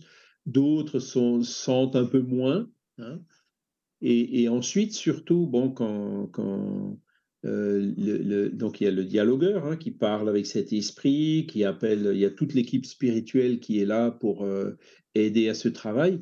Quand on arrive vraiment à toucher la corde sensible de cet esprit qui parfois est- est mauvais, endurci et tout, et qu'on arrive entre guillemets à le faire craquer, qu'il arrive euh, à pleurer, par exemple, à élever son âme, et puis qu'il voit en face de lui euh, euh, l'esprit, par exemple, de sa mère qui vient le, chercher, qui vient le, secourir, hein, entre guillemets. Donc, c'est en ça que consiste ces- ces- ces- ce travail médiumnique. hein. Eh ben, là, là, on ressent par contre des, des énergies, une satisfaction, les guides spirituels qui sont là et cette douche de, bon, de, bonne, de bons fluides, hein, du, du travail euh, réalisé, d'avoir pu aider quelqu'un. Ça, ça apporte quand même euh, une satisfaction qui, se re- qui, qui, qui change le genre d'énergie qu'on ressent.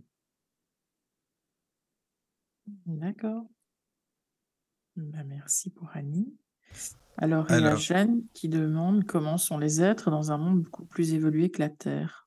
Alors Kardec, il en parle hein, quand il Oui, parle de la classification des mondes. hein, Oui, il voilà. dit, ben voilà, dans les, dans, dans les mondes qui sont euh, alors beaucoup plus évolués que la Terre, eh ben, il y a, y a- il y a plus de mal, il n'y a que du bien.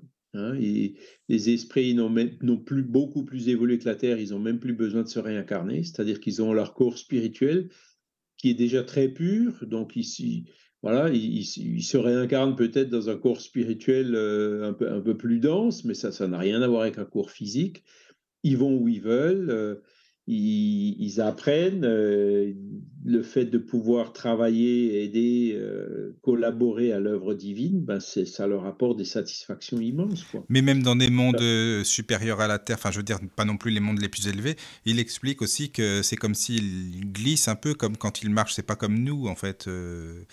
Ils, font le, le corps est moins euh, susceptible à faire des efforts que nous, enfin est moins un peu, il n'est pas fatigué comme le nôtre par exemple, c'est ça hein, ce qu'il C'est explique. ça, oui. C'est Quand ils ont plus de quand ils ont plus de corps physique. Oui voilà. C'est- et c'est ça. Après, bon, le, les- le monde de régénération là, que, que la Terre, euh, à laquelle la Terre se dirige, ben, on aura. euh, Aujourd'hui, c'est le mal qui prédomine sur la Terre. hein. Vous voyez, les guerres, la famine, l'égoïsme, les, violences euh, dans les manifestations, enfin, etc. Bon, c'est voilà, dur, quoi. L'hypocrisie, j'en passe, hein, la pollution, euh, destruction de la planète, bref. Mais dans un monde de régénération, l'ambiance, elle change complètement. hein. Il y a de la solidarité, il y a beaucoup plus d'entraide, euh, personne ne manque du nécessaire. euh, voilà, c'est un peu comme euh, ce ce- les, les- les petits havres de paix qui existent ça et là sur la Terre, mais qui Oui. se généralisent au niveau de la planète. Voilà, donc ça, c'est le monde de régénération. Donc il y a un meilleur équilibre entre le bien et le mal. Mais il y a Oui. quand même encore du mal, il y a quand même encore un peu d'hypocrisie. Voilà. Euh, c'est pas c'est pas encore des, des, des mondes de, de, de évolués quoi. Mais c'est déjà mieux. C'est déjà beaucoup mieux que ce qu'on a. Oui, ouais. voilà, c'est ça. Tout comme aujourd'hui, c'est mieux que euh, Qu'est-ce que c'était? Il y a des, des cavernes, hein. Voilà, c'est ça. C'est sûr. Alors voilà. Alors, que- il y a une question de Coslo sur le chat. Est-ce possible de se rappeler d'une vie sur une autre planète avec l'hypnose? Alors, euh, donc, on a vu la dernière fois, je crois que j'ai dû en parler, hein, avec l'hypnose ou le magnétisme, hein, c'est les deux Ah, mais oui, on avait parlé, c'est Mm, ah vrai, oui. tu as raison, oui. On Oui, oui. peut, euh, les, les thérapeutes de, de- de vie régressive euh, peuvent euh, faire de sorte que la personne euh, revienne dans, dans son enfance ou euh, se rappelle euh, d'une vie passée. D'accord? Mais euh, il faut toujours faire attention quel est le but. Si c'est un but de curiosité, euh, l'exercice il est assez dangereux. Quoi. Si c'est une personne, par exemple, qui a, qui a euh, une phobie, hein, la claustrophobie, agoraphobie, avec un thérapeute qui cherche à trouver des moyens pour, euh, pour résoudre ce problème, là, effectivement, comment dire, c'est dans un but utile et euh, les thérapies régressives peuvent effectivement apporter euh, beaucoup de, euh, une aide précieuse pour, pour, pour résoudre le problème, d'accord?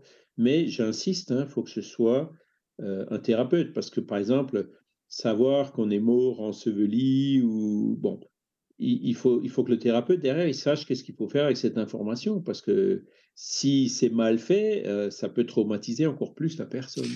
Oui, sur le plan psychologique, euh, il peut y avoir du dégât. hein. Ah ouais.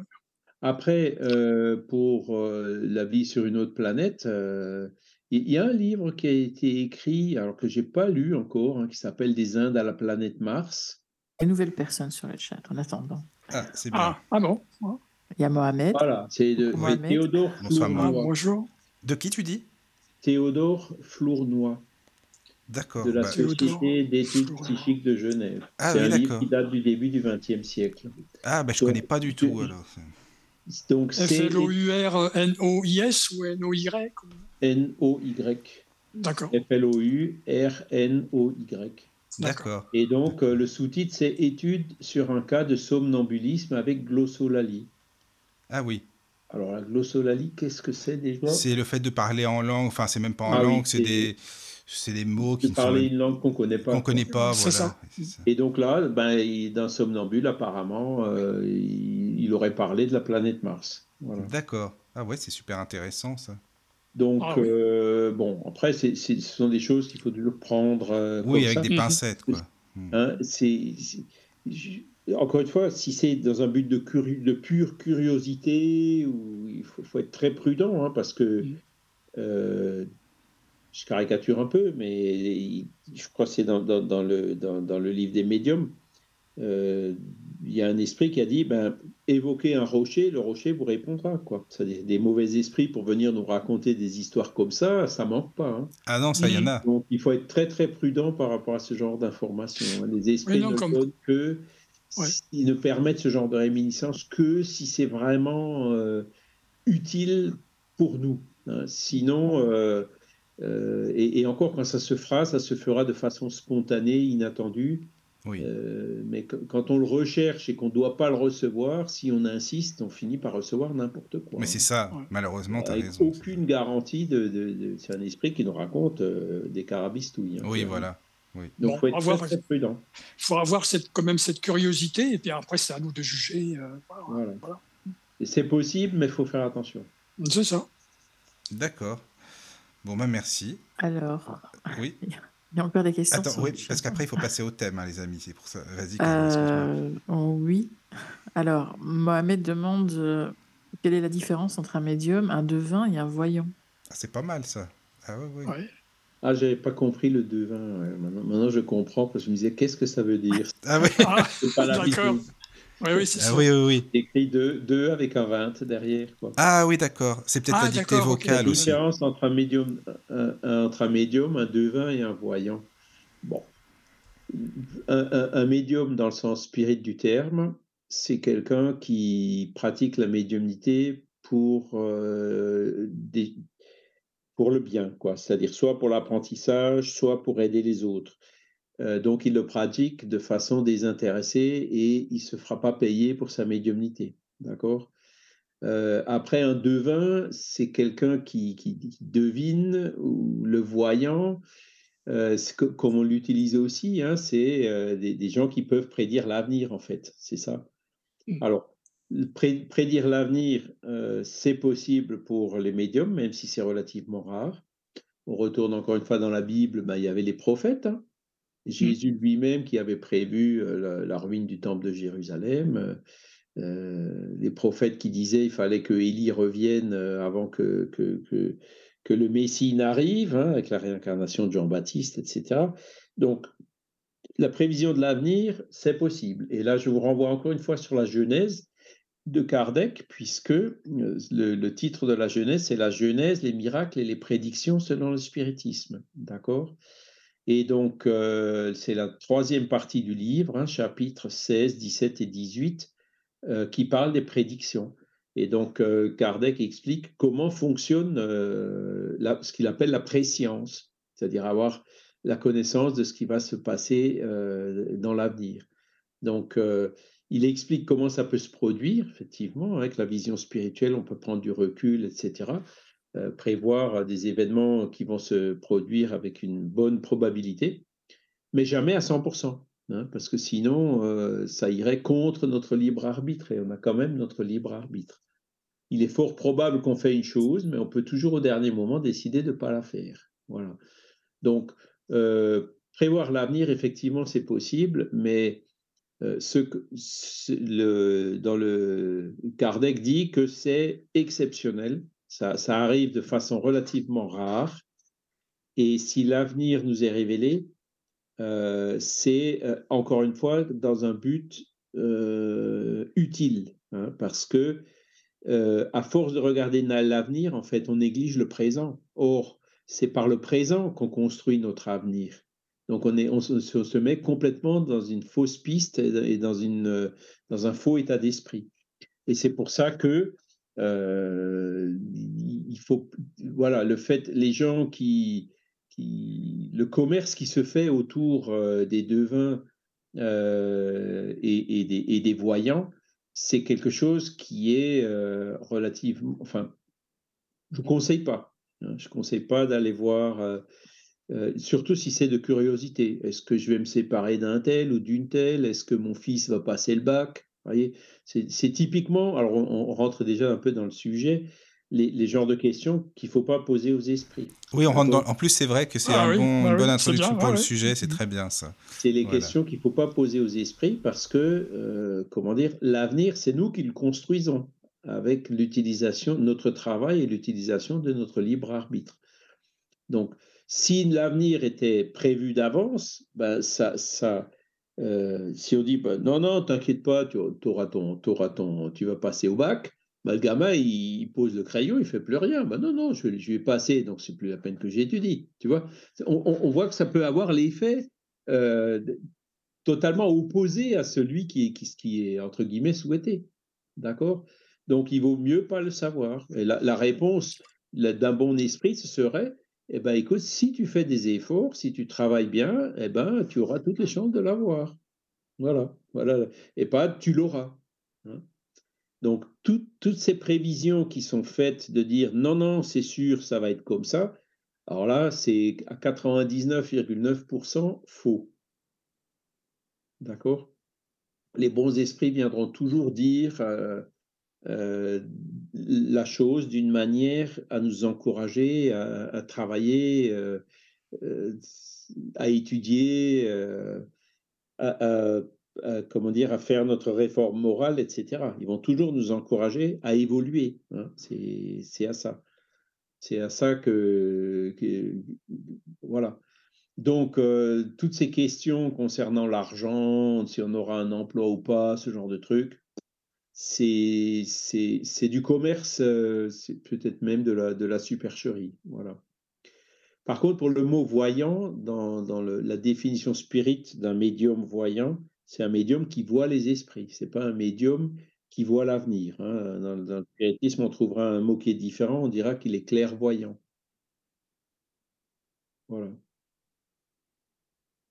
D'accord. Après, ben, il pose la même la question sur le est-il autorisé ou défavorable de chercher à interpréter les rêves? C'est ça, heu, Oui, mais on voilà. avait on avait fait une émission là-dessus. Peut-être Voilà. Mohamed pourrait l'écouter. Voilà. Ben, les rêves, c'est, heu, comment dire? C'est il est autorisé, c'est pas forcément défavorable, mais c'est toujours pareil, s'il faut en chercher l'utilité, hein. Si c'est des rêves mirobolants, heu, qui nous montrent qu'on était un pharaon à l'époque de l'Égypte ou des choses qui flattent notre ego et tout, c'est pareil. Il vaut mieux mettre ces choses-là de côté, hein. Heu, par contre, si si si on a des rêves récurrents, des rêves, ça comment dire? L'interprétation des rêves, peut nous aider à découvrir, certains certains traits de notre personnalité qu'on ignore, hein. Des fois, les les psychiatres, heu, les psychologues travaillent pas mal sur les rêves. Donc heu, voilà, c'est toujours pareil. C'est le rêve, ça peut être de on se rappelle de quelque chose, heu, qu'on a vu, quand notre esprit était libéré de notre corps, temporairement pendant le sommeil, hein. Donc voilà, si si on rêve, par exemple, qu'on a vu, notre parent, ben, c'est c'est probablement parce qu'on l'a effectivement vu, hein. Et heu, si on se rêve que si on rêve que le parent a nous a donné un conseil et qu'en analysant ce conseil, on se rend compte que le conseil, heu, il est tout à fait pertinent et bon, heu, ben, c'est pareil, hein, mais c'est à nous de faire cette analyse, hein. Faut faut pas non plus Mmh prendre tout pour du pain béni, hein. Voilà. C'est c'est autorisé puisque ça ça ça existe, mais il faut pas faire n'importe quoi. Voilà. Mmh, Et pareil, la même question pour la régression dans les vies antérieures. Je j'en ai j'ai déjà répondu, hein, donc heu, les thérapies régressives, ça marche. Moi, personnellement, je veux pas savoir ce que j'ai été dans mes vies antérieures parce Mmh. Moi non plus. Perso, ça Non. m'intéresse pas. euh. qu'on était moins évolué qu'aujourd'hui, donc on a fait plus de conneries et donc ouais, c'est heu, ça, quoi. Autant on on est maintenant. les conneries qu'on a faites à à à à d d dans notre mémoire, ça doit pas être agréable du tout, hein. C'est ça, oui. Ouais, Voilà. c'est vrai. Voilà. Alors, je sais pas, vous voulez qu'on passe au thème, Charles, parce qu'il y a le thème. Mmh, oui. euh, Alors, je sais pas comment ça. Les évocations et les oui. questions que l'on peut adresser aux esprits. Alors les évocations. Alors déjà, on va commencer à parler des des évocations. Donc heu, déjà, qu'est-ce que ça veut dire une évocation? Hein, il faut bien comprendre le mot. Évoquer un esprit, ça veut dire, heu, appeler un esprit particulier. Alors, attends, j'ai juste une question, excuse-moi, Charles, pour, euh, un, pour introduction. Évoquer et invoquer, c'est quoi la différence? Alors je vais y venir. Ah oui, voilà, d'accord. Donc évoquer, par exemple, je vais évoquer l'esprit de De Gaulle. Ça veut dire que je vais appeler l'esprit de De Gaulle. Donc je vais envoyer mes pensées, heu, vers l'esprit de De Gaulle, hein. Je vais essayer de le visualiser, de l'appeler, heu, et cetera. Donc le fait de penser à un esprit particulier, la pensée, en fait, se transmet et heu, va atteindre cet esprit-là. C'est la prière, hein, heu, par exemple, c'est Annie qui nous disait, heu, ou Anne, qui nous disait qu'elle ressentait son père, voilà, ben, quand elle pense à son père, la connexion télépathique s'établit, c'est-à-dire que son père va ressentir qu'elle pense à lui. Si elle pense à lui en bien, hein, des bons souvenirs et tout, ça va lui être agréable. Si elle pense à lui, heu, de façon inconsolable, avec un chagrin terrible et puis une révolte, heu, parce qu'il est parti plus tôt et cetera, ben, ça va faire l'effet inverse, quoi il aura, heu, une impression plutôt désagréable. Donc évoquer un esprit, ça revient à ça, en fait, appeler un esprit particulier. Alors invoquer, C'est, heu, ça a un sens un peu différent.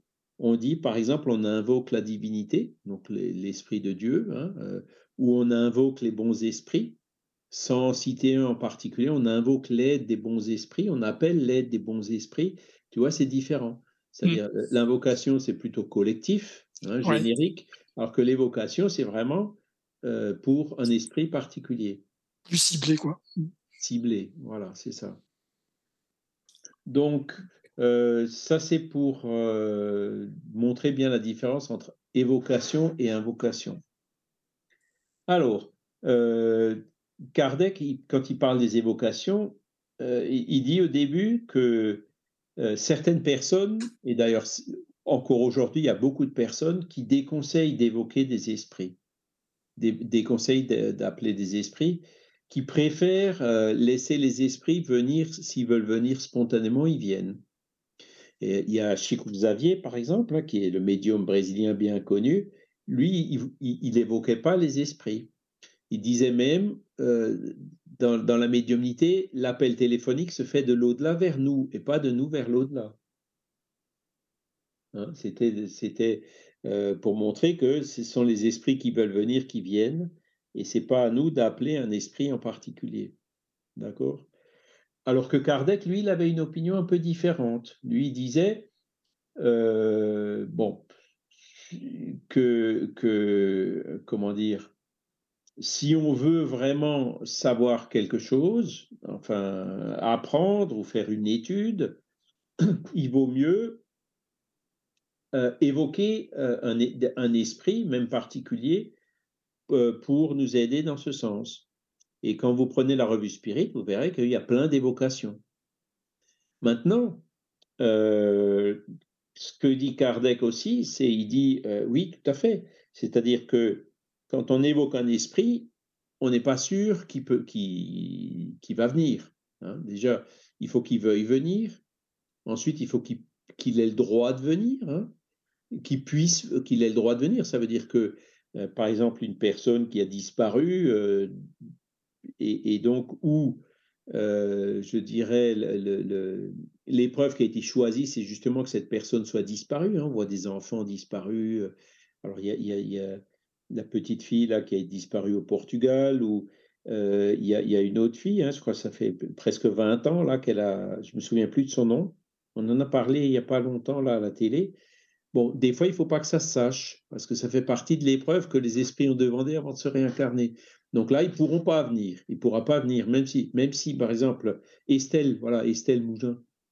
Si on, si on invoque l'esprit d'Estelle Mougin, ben si elle doit pas venir, elle pourra pas venir. D'accord? Et ensuite, euh, il faut qu'il puisse, c'est-à-dire euh, un esprit qui est, par exemple, dans un trouble profond, il ne pourra pas venir, il ne peut pas venir. Ou l'esprit qui s'est déjà réincarné, par exemple, l'esprit qui est en train de conduire euh, une voiture, le fait de l'évoquer, il ne pourra pas venir non plus. S'il vient, en fait, il va tomber dans le sommeil, il risque d'avoir un accident. Vous voyez ce que je veux dire? Donc, il y, a des cas où l'évocation n'est pas possible. Donc ça, Kardec le reconnaît parfaitement. Et c'est pour ça que euh, quand Kardec fait une évocation, il la fait souvent par l'intermédiaire du guide spirituel de, de, la Réunion, en l'occurrence Saint-Louis. Donc il demandait à Saint-Louis, est-ce qu'on peut évoquer l'esprit de un tel?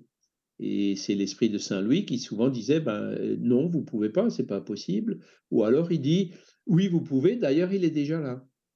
Hein, parce que Kardec, il préparait les réunions spirites euh, à l'avance, hein, c'est-à-dire que euh, il, avait fait un programme en disant tiens, ben voilà, euh, il y a par exemple la reine d'Oud euh, qui, est décédée à Paris. Hein, euh, C'était un épisode assez connu de l'époque. Et puis, est-ce qu'on peut, on, va, on va essayer d'évoquer l'esprit de la reine d'Oud.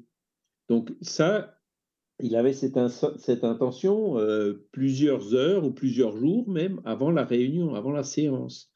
Et ce qui se passe, ben, c'est que les guides spirituels qui accompagnent les séances et les travaux, ben, ils le savent qu'il avait l'intention d'évoquer euh, cet esprit-là en particulier. Et donc, ils sont allés le chercher, et quand la réunion a commencé, en fait, l'esprit était déjà là. Vous voyez? Donc, l'évocation, il faut toujours euh, avoir ces choses-là en tête. Hein. Le, seul esprit qu'on peut vraiment évoquer euh, sans aucune restriction, c'est notre guide spirituel. Pourquoi? Parce que lui, il est là pour ça. D'accord? Il est là pour nous aider, il est là pour euh, nous donner des conseils quand on a besoin de lui, etc. Donc lui, il faut jamais hésiter à, l'appeler, à l'évoquer. Euh, quand on a une difficulté ou un gros doute, ben, il faut l'appeler. Pourquoi? Parce qu'il est là pour ça. Il nous est dédié, quoi. Voilà. Et, comme il nous suit de plus près, ben, il, saura très bien notre doute, il saura très bien qu'on a l'intention de l'appeler. Donc, euh, quand on en fait, il, sera là instantanément, quoi. Hein? Mais pour les autres esprits, Euh, voilà, donc l'opinion de Kardec, elle est valable, hein, de dire, euh, ben voilà, si, si, plutôt que de laisser les esprits venir comme ça au hasard, si on veut directionner un peu, euh, diriger un peu les travaux, il vaut mieux planifier et donc appeler les esprits en particulier, tout en sachant que ils pourront pas toujours venir. Oui, parce qu'il y a encore un autre problème, c'est que si un esprit vient, il n'y aura pas forcément un médium dans, le groupe qui, sera compatible et qui lui permettra de se communiquer. Hein. Donc il y, a aussi ça comme difficulté. Hein. Mais voilà, il le faisait toujours en coordination avec les guides spirituels, et puis ces guides spirituels, quand ils disaient non, bah, il n'insistait pas. Ou alors il, dit, il pourra, mais pas tout de suite. Il faut attendre euh, quelques jours ou quelques semaines ou quelques mois avant qu'il puisse venir. Et donc, c'est là où il faut respecter cet avis du guide et surtout pas insister. Parce que si, quand, euh, comment dire, euh, l'esprit ne peut pas ou ne veut pas venir, si on insiste, euh, ben, c'est là où le danger se présente parce qu'il y a n'importe quel autre esprit qui vient à sa place. Et qui se fera d'ailleurs passer pour lui. Hein. Donc, pour ça, il vaut mieux réaliser ces évocations toujours en présence du guide spirituel ou du guide spirituel de la, de la, de la, de la réunion, d'accord, ou du groupe. Donc voilà ce que, ce Kardec dit de façon générale sur ces, euh, sur ces, sur ces, sur ces évocations. Maintenant, c'est sûr que si on veut vraiment parler avec l'esprit de De Gaulle, euh, le seul moyen de parler vraiment avec lui, c'est de l'évoquer. Hein. Là aussi, Kardec, il a raison. Mais et si l'évocation est possible, il viendra, il donnera des preuves d'identité, etc. Hein. Mais si l'évocation n'est pas possible ou s'il n'a pas envie de venir, hein, eh ben, il ne viendra pas. Et dans ce cas-là, hein, on n'a jamais de garantie de, que l'esprit euh, puisse vraiment venir. Voilà. D'accord. Et il y a Guillaume qui demande sur le chat, faut-il attendre un laps de temps pour communiquer avec un esprit? Euh, Après qu'il se désincarne, je suppose. Mmh. Oui, c'est pareil, hein, il y, a, des situations dans lesquelles l'esprit euh, ne peut pas se communiquer. Si l'esprit est dans le trouble, par exemple, le trouble juste après la désincarnation, après la mort, hein, le trouble peut durer euh, de, quelques minutes ou quelques heures euh, jusqu'à plusieurs siècles, hein, donc ça dépend de l'esprit. Et quand l'esprit sera dans le trouble, il ne sera pas dans des conditions qui lui permettront de se communiquer. Pareil pour un esprit qui vient de se réincarner. Hein. La phase euh, de l'enfance et tout, bah, l'esprit, il est euh, aussi dans, un trouble. Et dans, ce genre de situation, en fait, les évocations sont euh, souvent pas possibles, ou si elles sont possibles, c'est difficile, quoi. Et avec un intérêt limité. Voilà. D'accord. Et est-ce que, enfin, est-ce qu'il y a un moment où le défunt n'est plus du tout, je ne vais pas dire joignable, on n'est pas au téléphone, mais c'est ça, quand il est dans le trouble, il n'est pas joignable. Ou quand il est réincarné. mais je veux dire, vraiment mais non, même pas, pas réincarné, mais vraiment, je ne sais pas moi, il n'est plus là depuis très, très, très, très longtemps. Peut-être qu'il il est aux abonnés absents, non? Les, ben, en fait, euh, la, pensée se transmet à l'infini. Hein, il a pas. Donc, si, mhm. si, on pense euh, à un esprit déterminé, cette pensée va l'atteindre. Maintenant, il peut être complètement indifférent. Hein. Il peut être complètement ailleurs. Si, si, c'est un esprit qui, par exemple, tient pas plus particulièrement que ça à nous, ben, il ne viendra pas. Hein, les, esprits sont libres de venir ou de ne pas venir. C'est ça qu'il faut bien comprendre. Hein. Il, va venir, mais pourquoi tu m'appelles? Vous faites quoi là euh, Et donc, si, si, ça ne lui convient pas, il ne viendra pas. D'accord. Et aussi par affinité avec le médium, je suppose. Voilà. Et donc, je reviens encore une fois au. Voilà, c'est ça, à, l'affinité avec le médium, avec le groupe. Et c'est pour ça que euh, les gens qui font, les médiums qui font commerce en disant non, non, euh, euh, moi, je vous garantis que je vais évoquer l'esprit de X, Y, Z, ou de votre père, ou de votre mère, ou je sais pas quoi. Ce genre de garantie, c'est pas possible. Donc, le, médium qui dit ça, il n'est pas très honnête. On ne peut pas avoir de garantie. parce que l'esprit, il est libre. S'il veut pas venir, il viendra pas. Et le médium qui, demande de l'argent le plus souvent, hein, malheureusement, c'est ça. Eh ben, quand l'esprit ne vient pas, il fait quoi? Eh ben, voilà. S'il est honnête, il dira, ben non, il n'est pas là, je suis désolé, euh, revenez un autre jour. Ou alors, euh, ben non, il faut que je me fasse de l'argent et tout. Et puis dans ce cas-là, euh, c'est de la supercherie, quoi. Il hein, faut, faut, être très très prudent par rapport à ce genre de choses. On ne peut pas garantir qu'un esprit viendra. On ne peut pas le garantir. C'est pas possible. C'est contraire à la loi du libre arbitre.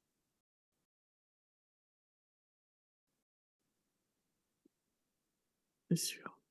Voilà.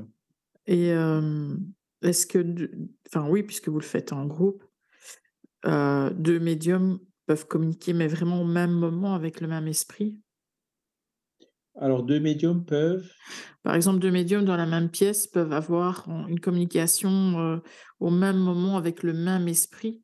Oui, oui, oui, oui, oui. Bah, si c'est un esprit élevé, il pourra se communiquer à dix endroits en même temps. Hein. Et Kardec, il cite un exemple où le même esprit s'est communiqué dans la même séance à un médium en anglais, à l'autre médium en français.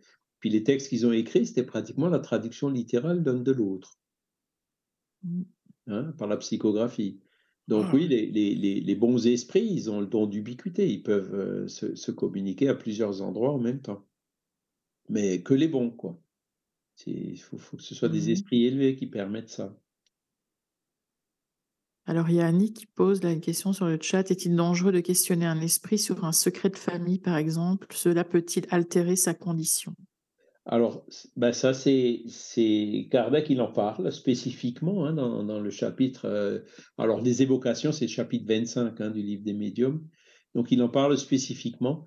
Ben, euh, effectivement, ça peut être dangereux.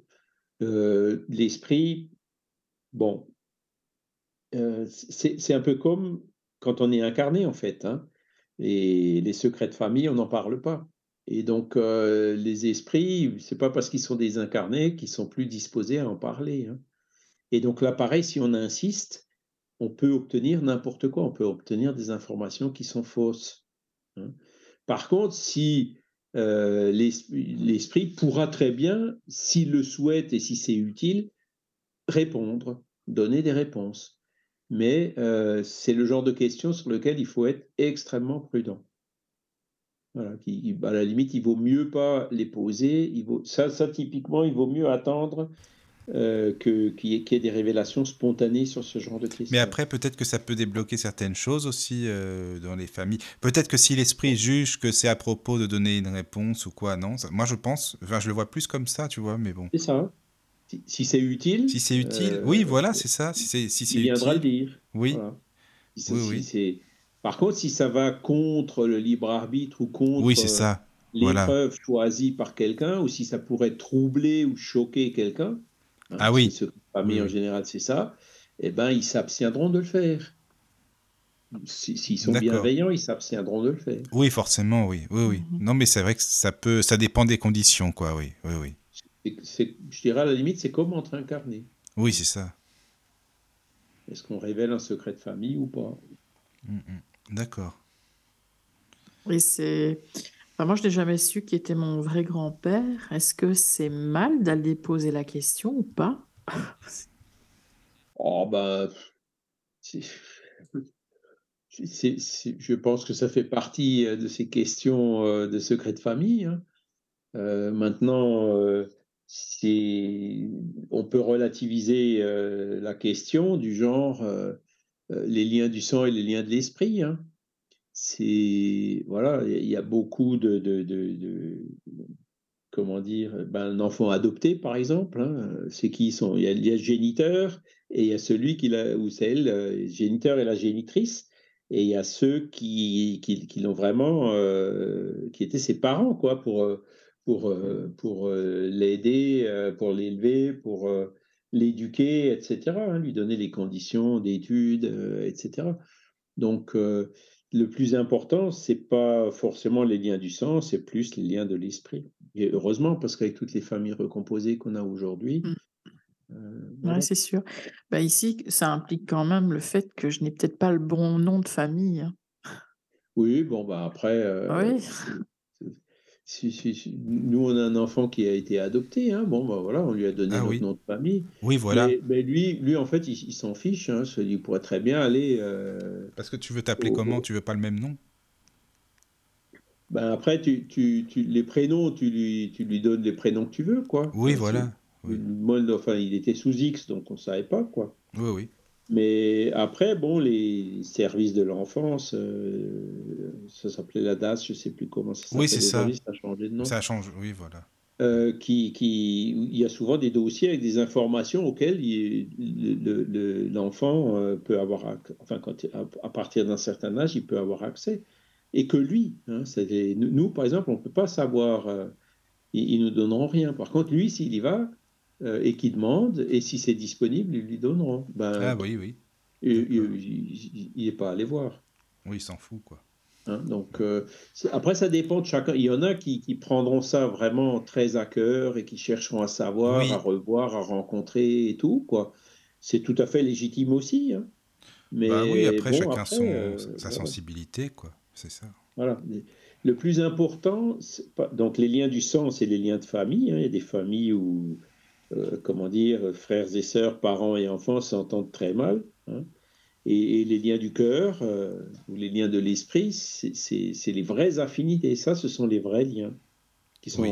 à la limite beaucoup plus importants que, que les liens du sang. Donc on relativise la réponse. Oui, oui. Mhm. D'accord. D'accord. Et euh, quand on communique avec un, un enfant, est-ce que c'est possible? On a des réponses d'enfant, enfin, un langage d'enfant, ou est-ce qu'on peut avoir un langage un peu plus adulte? Alors oui, il sera forcément euh, imprégné, influencé par son corps, euh, par sa situation actuelle, quoi. Hein? Mhm. Donc euh, il, il aura peut-être pas, ben, surtout donc il est déjà incarné, hein, donc à partir du moment où il est incarné et qu'il est déjà un peu dans ce filtre, même si euh, c'est pendant son sommeil, euh, il n'aura pas forcément euh, la vision claire de, sa vie passée, par exemple. Et puis les réponses, pareil, il- il- tout ça, ça dépend. hein. Si c'est un esprit évolué, il pourra donner effectivement, même, si c'est s'il est d'un enfant, il pourra donner des réponses très très pertinentes.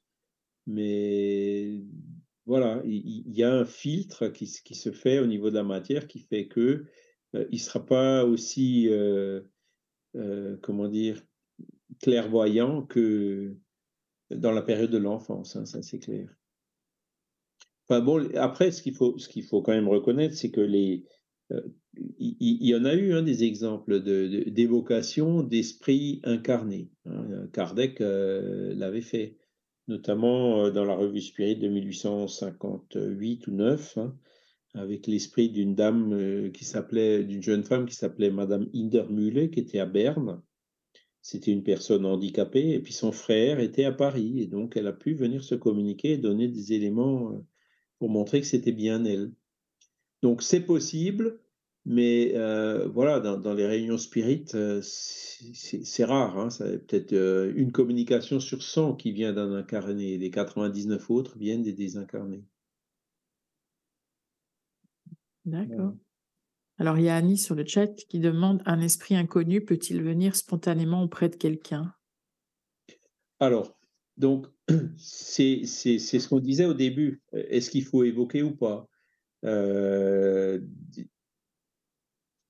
Beaucoup de personnes pensent que, euh, et d'ailleurs Kardec aussi, hein, il y avait des communications spontanées. Un esprit qui vient, boum, il y a un médium, il trouve un médium qui va bien dans la réunion et il lui transmet un message. Donc, c'est les communications spontanées.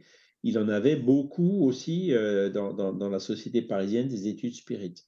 Et les personnes qui n'évoquent pas, évidemment, elles, ils ont euh, le plus souvent des communications spontanées. Maintenant, euh, s'ils ont des communications spontanées, ce sont souvent euh, le, même esprit. hein. C'est un esprit qui, accompagne les travaux du groupe, par exemple.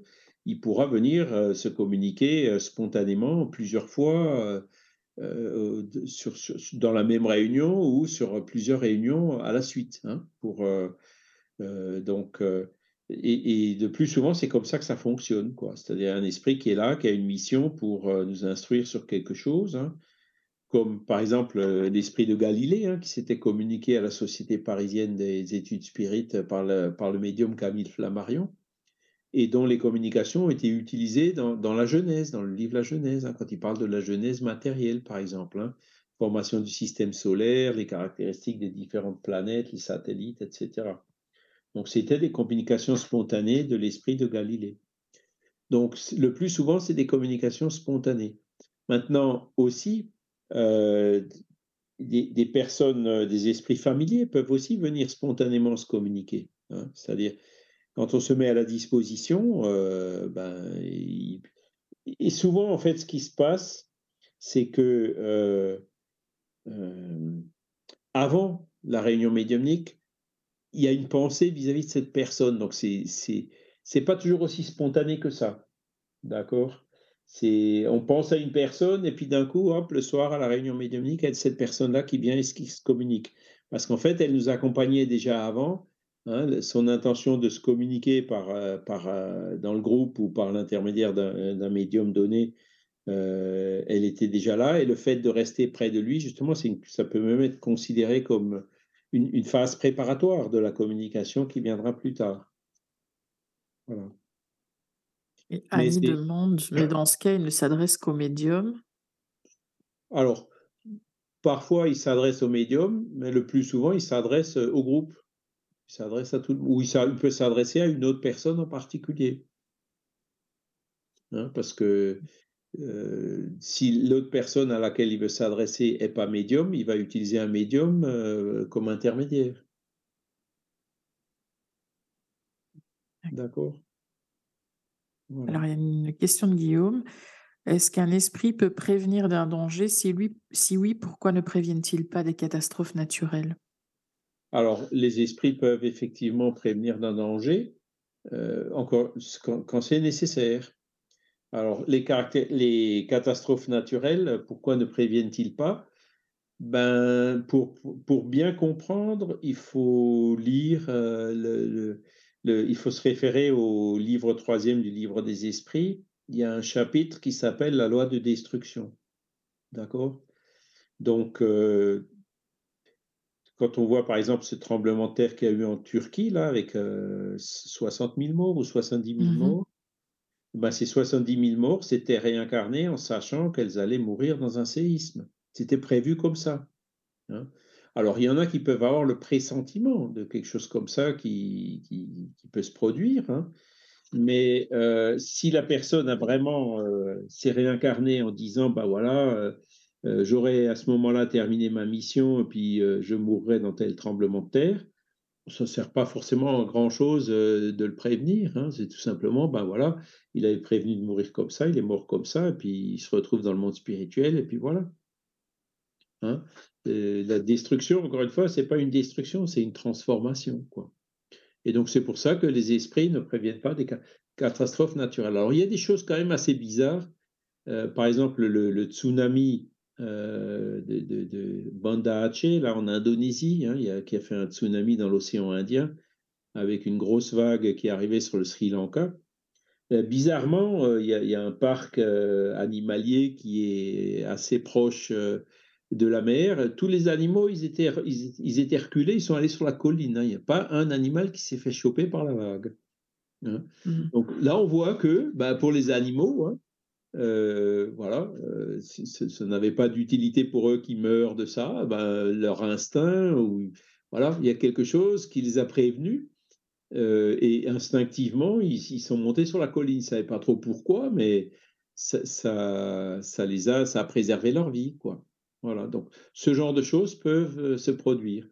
Tout comme la personne qui, par exemple, euh, était euh, dans, l'endroit où la vague est passée, et c'est une personne qui n'était pas prévue qu'elle meure comme ça, eh ben, les circonstances feront que, qu'elle était euh, à ce moment-là au premier ou au deuxième étage du bâtiment, et que, plutôt que sur la plage, parce qu'elle aurait été au bon endroit au bon moment pour pas qu'elle meure.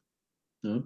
Alors que les autres ont, ont été au, peut utiliser les mêmes adjectifs, hein, au bon moment, au bon, au bon endroit, parce que justement, c'était prévu que- qu'elle se désincarne. Hein, il n'y a pas de hasard. Il n'y a pas de hasard. Bah, le fait que les animaux se déplacent, c'est peut-être aussi pour prévenir les, les vivants. peut, ouais. Et justement, nous, nous- nous- nous- nous- ça peut être un enseignement, hein, observer le comportement des animaux, et je crois d'ailleurs qu'ils le font déjà, hein, au Japon, par exemple. Ils, Oui, ils- oui, il y a des ils travaux qui se font ils là-dessus. observent des animaux dans, dans un but de, de- de prévoir euh, les tremblements de terre, hein, les séismes. Donc, euh, effectivement, ça peut nous permettre alors, de tout mettre en œuvre. vous voyez bien, au Japon, à Tokyo, un séisme de 6, 7 ou 8, euh, bon, ben, y a, y voilà, il y a deux lignes dans les journaux, puis c'est fini, quoi. Euh, Bon, alors c'est sûr que euh, Tchernobyl, là, là, c'était quand même un séisme avec une vague de combien 20 mètres ou 30 mètres. Le, phénomène est exceptionnel, quoi. Donc on peut prévenir jusqu'à un certain degré, mais après, ben, quand ça dépasse les limites, quand c'est vraiment le tremblement de terre du millénaire, euh, voilà, ben, il y, a- il y a quand même, euh, des, même s'il y en a beaucoup moins, il y a quand même des victimes. Mm. Alors qu'un tremblement de terre du genre euh, de- de- de- qui fait beaucoup de, morts dans des endroits, voilà, 5-6, euh, ben, au Japon, on n'en entend même pas parler. Donc là aussi, la, la loi de destruction montre que en, en Turquie, je pense, j'espère maintenant qu'ils ont appris les leçons. Euh, il y a des normes sismiques, hein, je suis bien placé pour le Mm. savoir puisque j'ai travaillé, euh, mon dernier projet, il était en Turquie. hein, a- leurs normes sismiques sont vraiment parfaites. hein, les- les- la réglementation antisismique, si on suit ça, euh, ben les, il- il- voilà, il- c'est- vraiment pour aller comme le Japon. Bon, alors c'est sûr, les vieilles Mhm. bâtisses euh, ou, ou parfois les, les normes sismiques qui ne sont pas respectées, hein, c'est là où il y a tout le problème, eh ben, euh, il se passe euh, ce qu'on a vu. Mais bon, il faut reconnaître quand même que ce tremblement de terre-là, ça en était un vraiment d'une intensité exceptionnelle. hein. Il y a, il y a des Mhm. images qui sont assez euh, saisissantes. hein, de- le, le champ où il y avait des oliviers, où, où- où au milieu, il y a un cratère qui fait 30 mètres de large et 30 mètres de profond en plein milieu. quoi. F- fatigant, hein, Si, en si- Turquie. hein, si- si le bâtiment il est juste euh, à l'endroit de, ce- de- de la faille, euh, là, là, voilà. Ouais. On ne peut pas faire grand-chose, hein, c'est- ça. Alors, il y a une question de Mohamed. Il- euh, la femme de mon père a perdu son père en 2009 et elle a eu un fils en 2013. Elle l'a prénommé du même prénom que son père. Est-ce que cela a une signification particulière? Alors, euh, ben, c'est parce qu'elle était, comment dire, elle aimait bien le prénom, voilà. Hein. Maintenant, ça n'a pas fils, c'est la d'implication. hein? réincarnation du père? Peut-être, mais on n'en est jamais sûr. 2009 à 2013, ça fait quatre ans, c'est relativement court, mais c'est possible. Mais on peut, on peut. Après, ce qui, bon, puis- puis on ne se rendra pas forcément compte à l'état d'enfance. hein, quand- voilà, le, le vrai, à l'état de l'adolescence ou peut-être jeune adulte, euh, on pourra peut-être trouver des, des- des similitudes, ce genre de choses. Mais comment dire, dans les réincarnations, on peut jamais être sûr euh, de, de l'identité. hein. Ou, c'est- ou c'est très rare euh, qu'on puisse être sûr de, sûr de l'identité. C'est les, les travaux qu'a fait Ian Stevenson et Jim Tucker hein, avec les, les réminiscences des enfants où on arrive à retrouver, etc. Donc là, là, effectivement, avec des marques de naissance en plus. De hein, marque, ouais. Les voilà, tâches, là, là, les- là, là, il y a, il y a quand même des éléments forts, hein, d'accord Mais la plupart du temps, euh, on ne sera jamais 100% sûr. D'accord. Ben, merci pour lui. Euh, il y a Guillaume qui demande, peut-on communiquer avec une personne qui dort comme avec un défunt? Euh, j'ai répondu, ouais, effectivement, la communication avec le vivant, hein, quand il, pendant son sommeil, Mm. euh, son âme peut se communiquer. Voilà. Euh, mais euh, avec le, le bémol que quand il est incarné, il y a quand même le cordon d'argent, il y a le lien qui se fait avec le corps, euh, l'esprit, il sera, il n'aura pas la vision aussi ample que si c'était un esprit complètement libre de la matière. Mais c'est pas dangereux, ça, parce qu'on peut quand même aller euh, mettre peut-être des idées dans la tête de celui qui dort, non? À distance? Ben, si- si- s'il se laisse faire, oui. Enfin bon, après, euh, tu sais, mettre des idées dans la tête des autres, euh, les réseaux sociaux, les Oui, manipulateurs, les Oui, commerçants, oui, oui. hein. Oui, mais là, c'est Voilà, quand heu, il dort, quoi. mais mais non, quand elle dort après, si elle se réveille, éventuellement, elle se rappellera même plus, hein. La Mmh. personne qui dort et qui se communique, elle se rappelle pas forcément d'avoir communiqué, hein. Oui, il y a ça aussi, hein, ouais. Alors, est-ce qu'on lui a dit des choses? Est-ce qu'on l'a influencé? Oui, certainement, ça reste peut-être dans son subconscient, Mmh. tout comme, heu, les messages subliminaux et autres Mmh. qu'on nous bombarde à longueur de journée, hein, mais si si on veut pas rentrer, de de dans le jeu, on rentre pas, hein. Voilà. Mmh. Ben, Non, ce qui est dangereux, c'est ouais. que, par exemple, la personne qui qui qui conduit une voiture et et si on l'évoque très fortement, hein, ben, ça peut lui donner des somnolences au volant, hein, c'est ça le danger. Mais quand elle Ah oui, carrément. bah oui. D'accord. Mmh mh, oui. Ouais. Et quand, hem, on essaye de de se faire passer pour nos proches dans dans nos rêves cauchemars enfin, que c'est insistant, quoi. Je parle pour moi. Je je de je je vois mes parents, ça fait quand même, heu, bien, heu, quelques semaines où régulièrement je rêve de mes parents. Mmh mh. Ils sont toujours de dos et heu, mais je sais que ce n c'est pas eux. Donc je ne sais pas, si c'est quel est pas le eux, pourquoi but? tu dis que c'est tes parents? Ah non, on bah, parce qu'ils ont la ils ressemblent à mes parents, quoi. Oui. Mais Oui, mais il y a le côté physique ou alors le côté comment Le côté Pense le côté oui, non, le côté physique alors ils essaient toujours de m'emmener quelque part, mais ils sont toujours de Mmh. dos et ils me disent toujours de les suivre, mais je ne les suis pas parce que je sais dans mon rêve que ce c'est pas eux. Mais ils ressemblent, vraiment physiquement, c'est eux, quoi. Mmh. C'est ça peut être, heu, effectivement des entités qui cherchent à te détourner de quelque chose, quoi Mmh mh. et et derrière tu gardes ton libre arbitre et puis voilà. Alors Mmh. ils Mmh ils mh. essayent 2-3-4-5 fois et puis au bout d'un certain temps, ils verront que que tu refuses systématiquement, ils vont laisser tomber. Mmh. Ça peut, hein. Mouais, c'est sûr, c'est pas l'énergie de mes parents, en fait. Voilà. OK. Heu Et tes parents, si si tu étais devant eux, ils seraient de dos? Bah, non, pas du tout, hein. C'est ça aussi me et c'est toujours dans des endroits un peu bizarres comme des métros ou ce genre de choses, donc heu Ouais. c'est pas c'est pas un truc idyllique, quoi, non plus. Non, mais voilà. Donc tu tu as la bonne Heu réaction, quoi, faut analyser, sentir, Mmh mh. Ouais. est-ce que c'est probable ou pas? Voilà, faut Mmh mh. c'est comme tout, hein, il faut faut qu'on utilise notre, notre discernement. Heu, faut pas tout passer au crible du bon sens et de la raison, hein, jamais rien prendre à la lettre. Que ce soit dans des rêves ou que ce soit des communications, un esprit évoqué qui nous répond, faut toujours par tout passer au crible du bon sens et de la raison.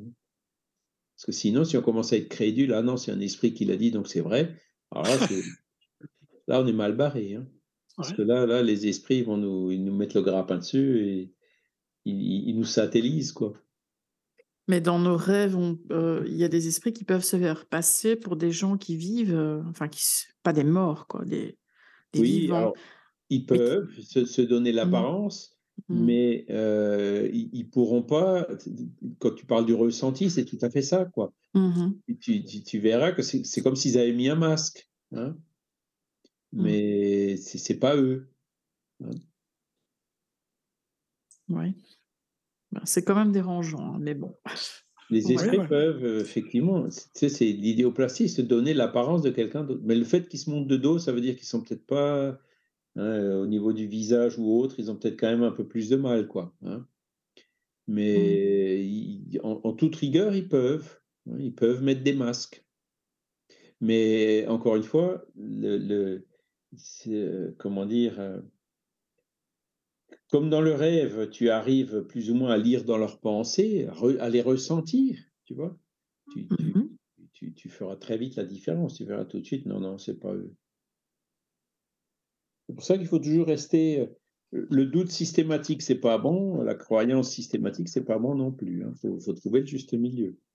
Moi, dans ce type de rêve, c'est vrai, j'ai toujours tendance à me méfier parce que bon, du fait la vision n'est presque pas là, hein, donc euh, je vois des formes dans le meilleur des cas. Et sur le plan de la, pensée, il y a ce filtre qui est là en permanence. Non, non, non, c'est pas, c'est pas la bonne personne, quoi. Voilà. Mais bon, voilà, tu vois, c'est pas évident. C'est comme tout, le filtre socratique. Hein. Voilà. Ouais, c'est vrai, est-ce que c'est bon Est-ce que c'est opportun pour le moment? Voilà, Disons, je suis, je suis limité, quoi. Donc, euh, même pour, pour comment dirais-je, même pour euh, passer au filtre, c'est pas évident. Mmh. Non, et puis dans le doute, il vaut mieux s'abstenir. Voilà, tout à fait. Surtout quand il donne des ordres, quand il ah oui, doit faire ci, tu dois faire ça. Euh, un, bon esprit n'agira ne, jamais comme ça. D'accord. Bah, surtout qu'en plus, il se montre, enfin pas mon père, mais elle se montre vraiment comme quand elle était très très malade vers la fin. Enfin, je la vois avoir vraiment beaucoup de difficultés à marcher et, et voilà. Pas au top de sa forme. Je me dis, c'est pas normal de se montrer comme ça, quoi. Mmh. Je sens pas. Maintenant, après, là aussi, si tu es dans le doute, tu peux Ah non, je dire, doute pas. Ben, voilà. Ben, là, tu as tes Euh, au- au- réponses. le cas échéant, tu peux toujours dire, bon, ben, faire une prière pour elle, euh, voilà, si. Oui, Mais bon, si, si, si, si s'est tu, tu fais quelque chose de Non, positif ça, dans ce voilà. sens. quoi. là, tu as tes réponses. De toute façon, Mhm. tu sais que c'est pas elle. Donc après, il n'y a rien à chercher de plus au final. Mm. Quoi. Oui, mais ce qui m'embête, c'est quand on se fait passer pour moi aussi. Ah oui, mais ça, écoute, Ah euh, oui, ça, ça, ça c'est autre chose. mais bon, mais ça c'est encore autre chose. ça, c'est Mm. toute la difficulté. Hein, donc, euh, Oui, oui. Et, et- et- et Kardec, il a bien euh, expliqué, il a bien décortiqué ce sujet, et c'est quelque chose qui est extrêmement précieux, des enseignements Oui. très précieux dans, dans la philosophie spirite, de, de- de- de- de comment reconnaître, euh, que- comment passer justement ce critère hein, de, pour, pour être sûr de ne pas se faire avoir, hein, parce que des esprits qui vont se faire passer pour un autre, euh, ça, il y, en a plein partout. Ça hein. manque pas, ça c'est Et sûr. donc, euh, c'est là où il faut être dur. C'est là où, il- oui, mais bon, déjà, le langage, ça va pas. hein, et et l'esprit, là, il pensait complètement. Par exemple, euh, l'e- l'esprit que tu prétends être, euh, il avait une opinion complètement différente sur ce, sur ce sujet-là. Après, Ah oui. ben, il- quand il cherche à te manipuler, il va te dire Ah oui, mais non, non, c'est bien moi, mais euh, je me rends compte que je me suis trompé, je Ah viens oui. faire mon mea culpa. C'est ça, oui.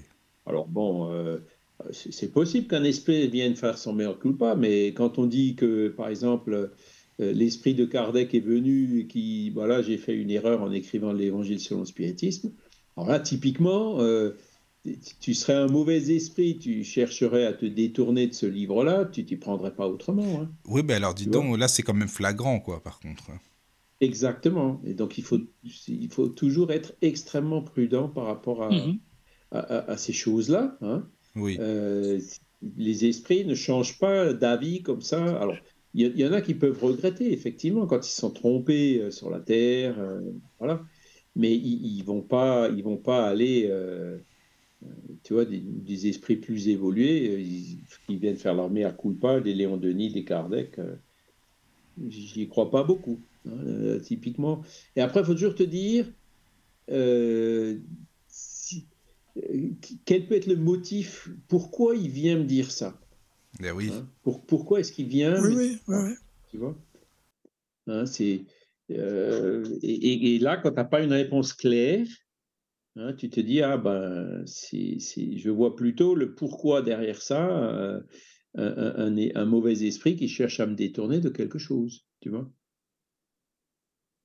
Et, c'est- et- et les- si c'est vraiment un bon esprit qui était là quand même, hein, euh, il, il reviendra parce que c'est les, les bons esprits qui nous disent passez tout au, cri- au- crible du bon sens et de la raison. Donc, ils ne reprocheront pas de le faire, puisque c'est eux qui nous le conseillent de le faire.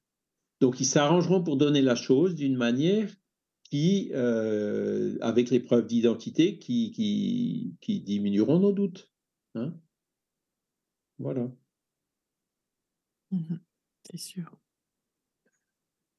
Euh, Il y a une question sur le chat de Guillaume. Les esprits ne sont plus matière, alors pourquoi certains sont rattachés à leur lieu de vie et y restent?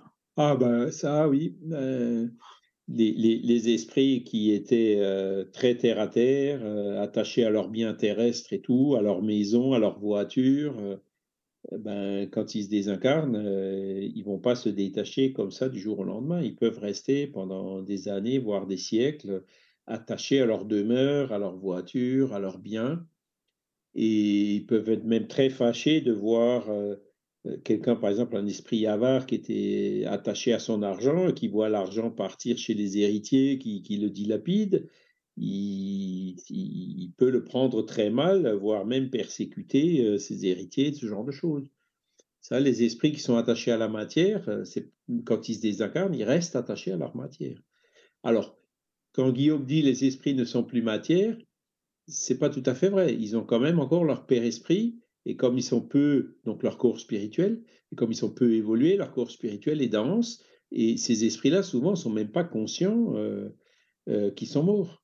Hein, et qui, réclament, euh, ils me prennent mon or, ils me prennent mon argent, je crie mais on ne me répond pas. Ils, se rendent bien compte qu'il y, a un qu'il y a quelque chose qui se passe. Hein, mais souvent, ces esprits-là ne, sont pas, se rendent pas compte qu'ils sont morts. Mmh et ça, et ça c'est, pour ça que voilà, ces esprits-là, pour, pour euh, comment dire, il y en a qui sont communiqués euh, euh dans, dans, la.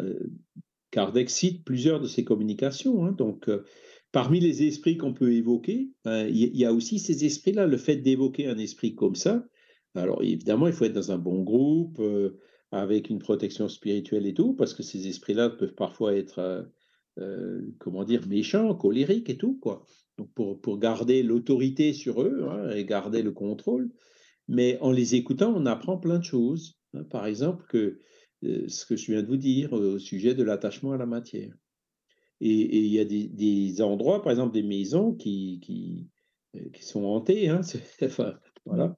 Et certaines, bon, où c'est gentil, mais il y en a d'autres où c'est invivable. Et, et, souvent, c'est parce que ben, il y a, le propriétaire du lieu qui se croit toujours encore propriétaire, qui est toujours là. Mmh, voilà. Donc euh, les esprits qu'on peut évoquer, on peut tous les évoquer. On peut éviter évoquer les bons esprits, on peut évoquer aussi des esprits souffrants. Euh, voilà. Pourquoi? Ben Pour les aider. Tout, dépend dans quel but on le fait. Si on le fait dans un but qui, embarrasserait ou qui révolterait l'esprit de son vivant, euh, ben ça va le révolter aussi. Donc, euh, dans nos évocations, il faut toujours euh, qu'il y ait un but utile, un but d'apprentissage, un but de, de, comment dire, pour, pour venir en aide à cet esprit-là. Voilà, il faut toujours qu'il y ait un but utile tout ce qui est euh, évocation dans un but de curiosité ou d'amusement ou autre, eh ben là, euh, on, le, on, le, déconseille fortement. Voilà, parce que c'est là où on court pour avoir des ennuis. Quoi. Hein, les, esprits, c'est comme les vivants, quoi. Il faut avoir du respect vis-à-vis d'eux, il faut, tenir, faut être poli, il faut, voilà, faut pas les juger. Hein. Euh, faut, pas, euh, faut, toujours essayer d'être euh, bienveillant avec eux. donc, ces règles de déontologie quoi, qui existent entre vivants sont d'autant plus valables encore quand on, dans des réunions médiumniques avec les esprits. Est-ce qu'il y a des, esprits qui ont, qui ont l'interdiction de communiquer? Absolument, oui. Oui, oui. Il y en a, mmh. parce que, comment dire, il y a euh, cette hiérarchie qui est dans le monde des esprits qui fera que, ben, même s'il veut, il ne pourra pas. Hein, la ah, volonté des divines, c'est ce qu'on appelle divine, mais donc ou alors de tous ces purs esprits qui sont les intermédiaires, s'y opposera. Et, là, il n'y arrivera pas. Mmh. D'accord. Et vous, dans, dans les séances comme ça, spirit en groupe, vous, faites ça toujours les mêmes jours, etc., les mêmes heures Peut-être ça a une influence? Alors ça, c'est fondamental, oui, effectivement. les, les, les Kardec, ben, la réunion, c'était tous les vendredis à, je sais plus, 20 heures. Hein, à 20 heures. Donc, c'est toujours le même jour à la même heure. D'accord? Pourquoi? Parce que euh, ben, les esprits guides qui sont là pour nous aider, ils ont, ils ont, ils, font pas que ça. Hein, ils ont d'autres missions. Ils travaillent peut-être à aider d'autres groupes, euh, d'autres jours. Donc, euh, et ensuite il y a la préparation, hein, le fait de, comme on disait tout à l'heure, le fait de, de, de, dire tiens, ben on va faire une étude sur tel esprit, et donc les, les, esprits qui sont qui, qui, guident le groupe préparent aussi de leur côté. Hein, et souvent, l'esprit qu'on évoque, c'est pour ça que quand on l'évoque, ben, il est déjà là. Hein, euh, parce qu'ils mmh. savaient qu'on allait l'évoquer, ils sont allés le chercher euh, pour qu'il soit là euh, au début de la, au moment exact de la réunion. Quoi, hein. Donc, c'est pour, pour toutes ces raisons, c'est important de toujours faire les réunions, les réunions médiumniques au même jour, à la même heure. Et puis, quand on dit 8 heures, c'est 8 heures. Donc, il faut arriver 10 minutes, 15 minutes avant et, 8 heures, euh, on ferme la porte ou on, verrouille euh, les salles de réunion virtuelles. Hein, c'est-à-dire le retardataire, il rentre plus. Hein, pourquoi? Parce que ben, il y a la prière, il y a voilà, euh, rentrer comme ça au milieu de réunion, c'est pas c'est pas bon pour la, ni pour la personne qui rentre, ni pour la, les personnes qui sont déjà en plein milieu de la réunion. Donc, la, ponctualité, il ne faut pas non plus que ça dépasse l'heure. Hein, donc, euh, la ponctualité, c'est très important pour, euh, pour les réunions médiumniques et les évocations. Est-ce qu'il y a certains esprits qui ne veulent pas communiquer parce qu'il y a une personne en particulier dans, dans les séances qui ne leur correspond pas Parce qu'ils viennent le dire Oui, oui, ça, oui. Euh, c'est l'influence du milieu, hein, c'est-à-dire s'il y a une personne mal intentionnée ou qui gêne particulièrement un esprit donné, ben, ça suffit pour que l'esprit refuse de venir. Ah oui. D'accord, d'accord. Alors. C'est comme. Euh imagine si c'était une réunion euh, entre humains. Mmh ah bah, si un tel vient, si un tel vient, oui, voilà, c'est ça, c'est ce que j'avais dit. Je ne vais pas venir si l'autre il est là. Ça. Bah oui, c'est normal. C'est pareil. Hein. Eh oui, oui, oui. C'est ça. S'il veut pas venir, il vient pas. Hein. Mais influence du milieu, il y a aussi sur, dans le livre des médiums, non, je crois, non, c'est ça, Charles? Il me semble. Oui, hein. absolument. Influence hein. du milieu, c'est tout un chapitre. C'est ça, oui. Euh, voilà, tout un chapitre. Parce que ça, Alors, on a, on a un peu fait le tour des évocations, par contre, pas encore, pas trop, un petit peu sur les questions, mais les questions, je crois qu'il euh, y en aura d'autres. Hein. Oui, il y en aura sûrement d'autres. Alors après, bon, les, on parle aussi des fois, est-ce qu'on peut évoquer des esprits des animaux? Bon, tu, quand tu as un chien, tu lui parles. Voilà. Hein, on communique avec les animaux. Le maître euh, hein, qui euh, vient ici, assis au pied, euh, mmh. tais-toi. Bon, les, voilà, on communique avec Minimum un chien. de langage, quoi. Ben voilà. Après, l'esprit d'un chien.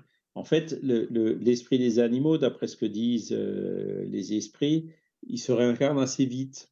Hein, il ne reste pas longtemps comme ça dans le monde des esprits, comme les, comme les esprits des humains. Donc c'est pour ça que bah, le, chien qu'on a perdu, bon, il, euh, ce qui se passe en général, c'est que dans les premiers temps, bah, il va rester euh, là où il était, hein, c'est-à-dire qu'il lui aussi sera mort, mais il faut qu'il s'adapte. Hein. Donc il ne faut pas tout de suite lui enlever, son panier ou sa niche, il euh, faut, la laisser quelques jours, quoi, le temps que ben, justement ben, les, esprits viennent le récupérer, voilà, euh, et, ensuite, bon, il suivra un cycle, il se réincarnera relativement vite euh, pour continuer lui aussi son évolution. Donc euh, voilà, après évoquer les... On, a déjà du mal à avoir des preuves d'identité pour les humains, pour les animaux, vu le niveau de communication qu'on peut avoir avec eux, ce sera encore beaucoup plus difficile. Souvent, il y a beaucoup d'animaux, d'ailleurs des chiens qui partent, quittent la, la, maison pour mourir seuls dans, quelque part. Ça, je l'ai déjà ah vu plusieurs fois. Ouais. Mmh s'ils sont libres de le faire, c'est possible. Oui, oui, voilà, oui, bien sûr. Mmh. Ben, c'est peut-être l'instinct aussi, il se détache. Oui. Hein, mmh. Voilà. L'évocation des personnes vivantes, donc on en a parlé. Hein, donc, euh, et, il y a un dernier chapitre, dans, sous-chapitre dans les évocations qui s'appelle Télégraphie humaine. Et celui-là, ben, je pense qu'on va conclure là-dessus aujourd'hui. Il est mmh. assez intéressant parce que Kardec demande deux personnes en s'évoquant réciproquement pourraient-elles se transmettre leurs pensées et correspondre? Donc, on, on Ah, parle de- alors, pour les esprits, c'est évident, c'est comme ça qu'ils se communiquent. Là, quand Bien il sûr. parle de deux personnes, il parle de deux personnes vivantes, hein, incarnées. Et donc, la réponse des esprits, c'est oui, et cette télégraphie humaine sera un jour un moyen universel de correspondance. C'est Tu vois, intéressant hein. Ouais. Alors, Donc on parlera télégraphie par... humaine, c'est l'expression qu'il employait. Aujourd'hui, on utilise le mot télépathie. Oui, c'est ce que j'allais dire. Voilà, c'est ça. C'est ça, oui. Voilà. Bah, oui, Et en fait, c'est oui, paraît, c'est vrai hein, que j'avais entendu ça aussi, qu'on parlera Ouais, par ouais. télépathie euh, par la suite, quoi. Voilà, C'est ça. Tu, tu- tu- tu te mets d'accord avec quelqu'un qui est à l'autre bout de la Terre ou de la France en lui disant ben, écoute, tel jour à telle, à telle heure. Je vais t'évoquer tu vas m'évoquer. Oui, je suis d'accord, on va faire ça. Et hop, après, vous le faites. Et euh, vous avez, il y a des probabilités que euh, vous arriviez à, à avoir le lien, la connexion, et puis au moins un ressenti, euh, si ce n'est, comment dire, une transmission de pensée, quoi, et Mm. de, de pouvoir correspondre. Alors, évidemment, aujourd'hui, c'est un peu biaisé, puisqu'on a des moyens technologiques qui nous permettent de le faire. À l'époque de Kardec, c'était loin d'être le cas. La Oh, oui. télégraphie venait à peine de commencer. C'est pour ça qu'il Ouais, dit télégraphie humaine. Oui, Hein, tout à fait. hein, le morse, euh, les, les toutes premières Mm. dépêches télégraphiques. mais par filaire aussi, pas, pas encore par radio. C'était plus Ah, tard, un petit peu filaire, plus tard après. Ouais. Voilà, Mhm. filaire. C'est, donc, Mhm. euh, ça- c'est, pour, c'est pour ça que la réponse. Alors, après, euh, un jour, hein, il dit sera un jour un moyen universel de correspondance. Et Kardec, évidemment, curieux, qui, pose la question pourquoi ne serait-elle pas pratiquée dès à présent? Hein, Réponse des esprits elle l'est pour certaines personnes, mais pas pour tout le monde. Ben voilà. Il faut que les hommes s'épurent pour que leur esprit se dégage de la matière, et c'est encore une raison pour faire l'évocation au nom de Dieu. Jusque-là, elle est circonscrite aux âmes d'élite et dématérialisées, ce qui se rencontre rarement dans l'état actuel des habitants de la Terre. Ah, ah. Donc le message est, est clair. hein. Donc, Voilà. Le jour où on sera évolué suffisamment, on sera- Voilà. voilà, même, même le- les smartphones, ce sera obsolète. Il n'y en Ouais. aura plus besoin. Mm. Ah, si c'est un progrès ou pas. oui, Aujourd'hui, on peut avoir les smartphones parce qu'on a du silicium, on a des batteries, on a de l'électricité. ouais, il y a Et tout après, le si côté un jour tu n'en as plus, euh, Mhm. les Ouais. ressources terrestres. euh, si tu as un météorite qui vient faire une razzia sur des satellites géostationnaires, euh, c'est vrai qu'il y a beaucoup Ah d'Internet filaire aussi, par câble, hein, mais, Ouais, ouais. Heureusement, le cap sous-marin et compagnie. Mais bon, ouais, ouais, mais, c'est mais dangereux. hein, on n'est pas à l'abri de, Non, non. d'un pépin. hein. C'est hautement surveillé d'ailleurs parce que. Ouais, Il y a oui, toute l'économie mondiale qui en Ah, bah, bah oui. Voilà. Il y a une dernière question sur le chat de Guillaume qui demande est-ce qu'un esprit peut prévenir d'un souci médical? Alors, euh, oui, alors ça, c'est c'est déjà euh, le, le chapitre suivant hein, sur les questions qu'on peut euh, adresser aux esprits. Donc, effectivement, hein, on peut poser des questions aux esprits sur des. On peut, donner des, on peut demander des conseils sur la santé. Et les esprits peuvent effectivement venir en donner. hein, et et les esprits, les bons esprits, dès qu'ils peuvent aider, ils vont essayer de nous aider. D'accord? Donc, s'ils peuvent nous donner un bon conseil pour la santé, ils vont bien sûr le faire. Par contre, tu peux avoir euh, un médecin qui, avec la mère, enfin, des, esprits qui n'ont pas forcément euh, les connaissances nécessaires, qui, avec la meilleure bonne volonté du monde, vont te donner un conseil qui n'est pas bon, tu vois. Et c'est la même Mhm. chose au niveau des esprits. hein. Il y a des esprits, il y a des ignorants et des savants. hein. Voilà. Et donc, il ne faut pas s'adresser au premier venu, hein, évidemment. C'est, il vaut mieux, là aussi, quand, quand on te pose des questions sur la santé, euh, euh, bien faire attention et analyser le, le- le résultat. Ouais. Et, et Kardec, donc, il avait souvent des problèmes de santé il posait des questions aux esprits sur sa santé. Mais quand il posait des questions, il posait à l'esprit de vérité ou à l'esprit du docteur Demeure. Enfin, voilà, il, ou alors euh, les, conseils qui lui venaient parfois spontanément.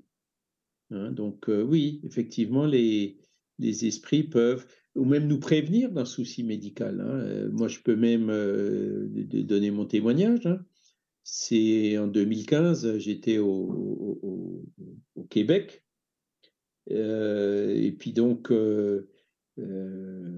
moi, j'ai clairement entendu dans ma tête mon guide qui me disait va voir un médecin et demande-lui une analyse de PSA. je ne savais pas ce que mhm. c'était que le PSA. Ah oui, d'accord. Ah et en rentrant du Québec, euh, ben, bon, je ne suis pas allé tout de suite chez le médecin, hein, mais j'avais une espèce de sinusite, enfin un truc que j'ai que j'ai normalement jamais. Donc je suis allé voir le médecin euh, pour, pour ce problème-là. Et je lui ai dit, tiens, euh, est-ce que vous pouvez me faire une analyse de PSA Alors il m'a demandé, mais pourquoi? Vous avez tel symptôme? Non, non. Vous avez tel autre symptôme? Non, non. Et pourquoi alors vous voulez cette analyse? Et la réponse, elle est venue immédiatement, hein, sans que j'y pense. Ben parce que mon père a eu ça et mon grand-père aussi. Ah oui, paf. Et c'est comme ça qu'il m'a prescrit le truc. C'est comme ça que, que j'ai découvert que voilà que, que j'avais un cancer, donc à temps, hein, qui, a pu être traité sans que sans qu'il y ait trop de conséquences. Donc c'est clairement mon guide spirituel qui est venu me prévenir. Euh, euh, alors, c'est marrant parce que dans ma tête, c'était euh, ça y est, tu vois, c'est ce que tu avais prévu que tu aurais ça, et puis c'est maintenant. Vous voyez ce que je veux dire? Mais, mmh mais l'esprit, il est quand même venu pour me parler d'un truc que j'ignorais totalement, auquel je pensais pas du tout. Hein. Et donc, effectivement, l'esprit est venu prévenir. Mais pour ça, il faut s'écouter, parce que j'aurais très mieux, qu'est-ce que c'est que ce truc euh, Oui, c'est vrai. Et de ne pas suivre. Mais bon, Surtout là, c'était ciblé. Hein, voilà. J'ai quand même, j'y ai été, euh, voilà. Où, les esprits peuvent aussi parfois prévenir d'un danger. Hein, c'est euh, Roger Pérez, qui, hein, le, dirigeant historique du mouvement français de, la, de la fin du XXe siècle et du début du XXIe, euh, lui, ben, il faisait son il était pied noir, hein, il était né en, Maroc, et donc il faisait son service militaire là-bas, et il venait d'obtenir une, une, perf, une permission, hein. euh, et puis donc, euh, quand il était revenu, pareil, il a entendu son guide lui demander une permission pour la semaine prochaine, pour le week-end prochain. Il a dit, maintenant, je viens d'en avoir un, je n'aurai pas. Il demande. Et donc, il est effectivement allé demander une permission, et contrairement à toute attente, il a eu la permission. Eh ben, ce week-end-là, il y a eu un exercice où il y, en a trois ou quatre qui sont morts euh, d'un accident avec un mortier. Donc, il euh, fallait pas que ça lui arrive. Donc, il a eu ça, le guide lui a dit de demander une permission, il a eu la permission, et puis voilà. Effectivement. ça, ça, ça arrive tout le temps, tout le temps, tout le temps avec notre guide spirituel. Hein, euh, mais, mais ça, se, ça se fait de façon qu'on ne se rend pas trop compte. Hein. C'est que a posteriori qu'on se rend compte, punaise, heureusement heureusement qu'il y a eu ça. Et c'est là où on voit la patte des esprits, hein, le guide spirituel qui est là derrière euh, pour, nous aider. Pour, euh, ce qui ne doit pas arriver, ça n'arrive pas. Hein. Et ce qui doit arriver, ça arrive. Donc, il faut, s'écouter, euh, pour ces questions de soucis médicaux. Et le guide spirituel, qui est celui qu'on doit évoquer, il faut l'écouter. Voilà. Mais le guide, encore une fois, il faut écouter le bon, hein, parce qu'il peut aussi y avoir d'autres esprits qui cherchent à se faire passer pour notre guide. C'est comme partout, il faut toujours, euh, toujours tout passer euh, au crible du bon sens et de la raison. Mais, avec le guide, avec le temps, il y a l'habitude, il y a le ressenti. C'est plus difficile pour mmh. un. C'est comme Caroline quand elle disait tout à l'heure, c'était pas mes parents. Voilà, euh, on s'en rendra compte assez vite. Mais il faut toujours être vigilant.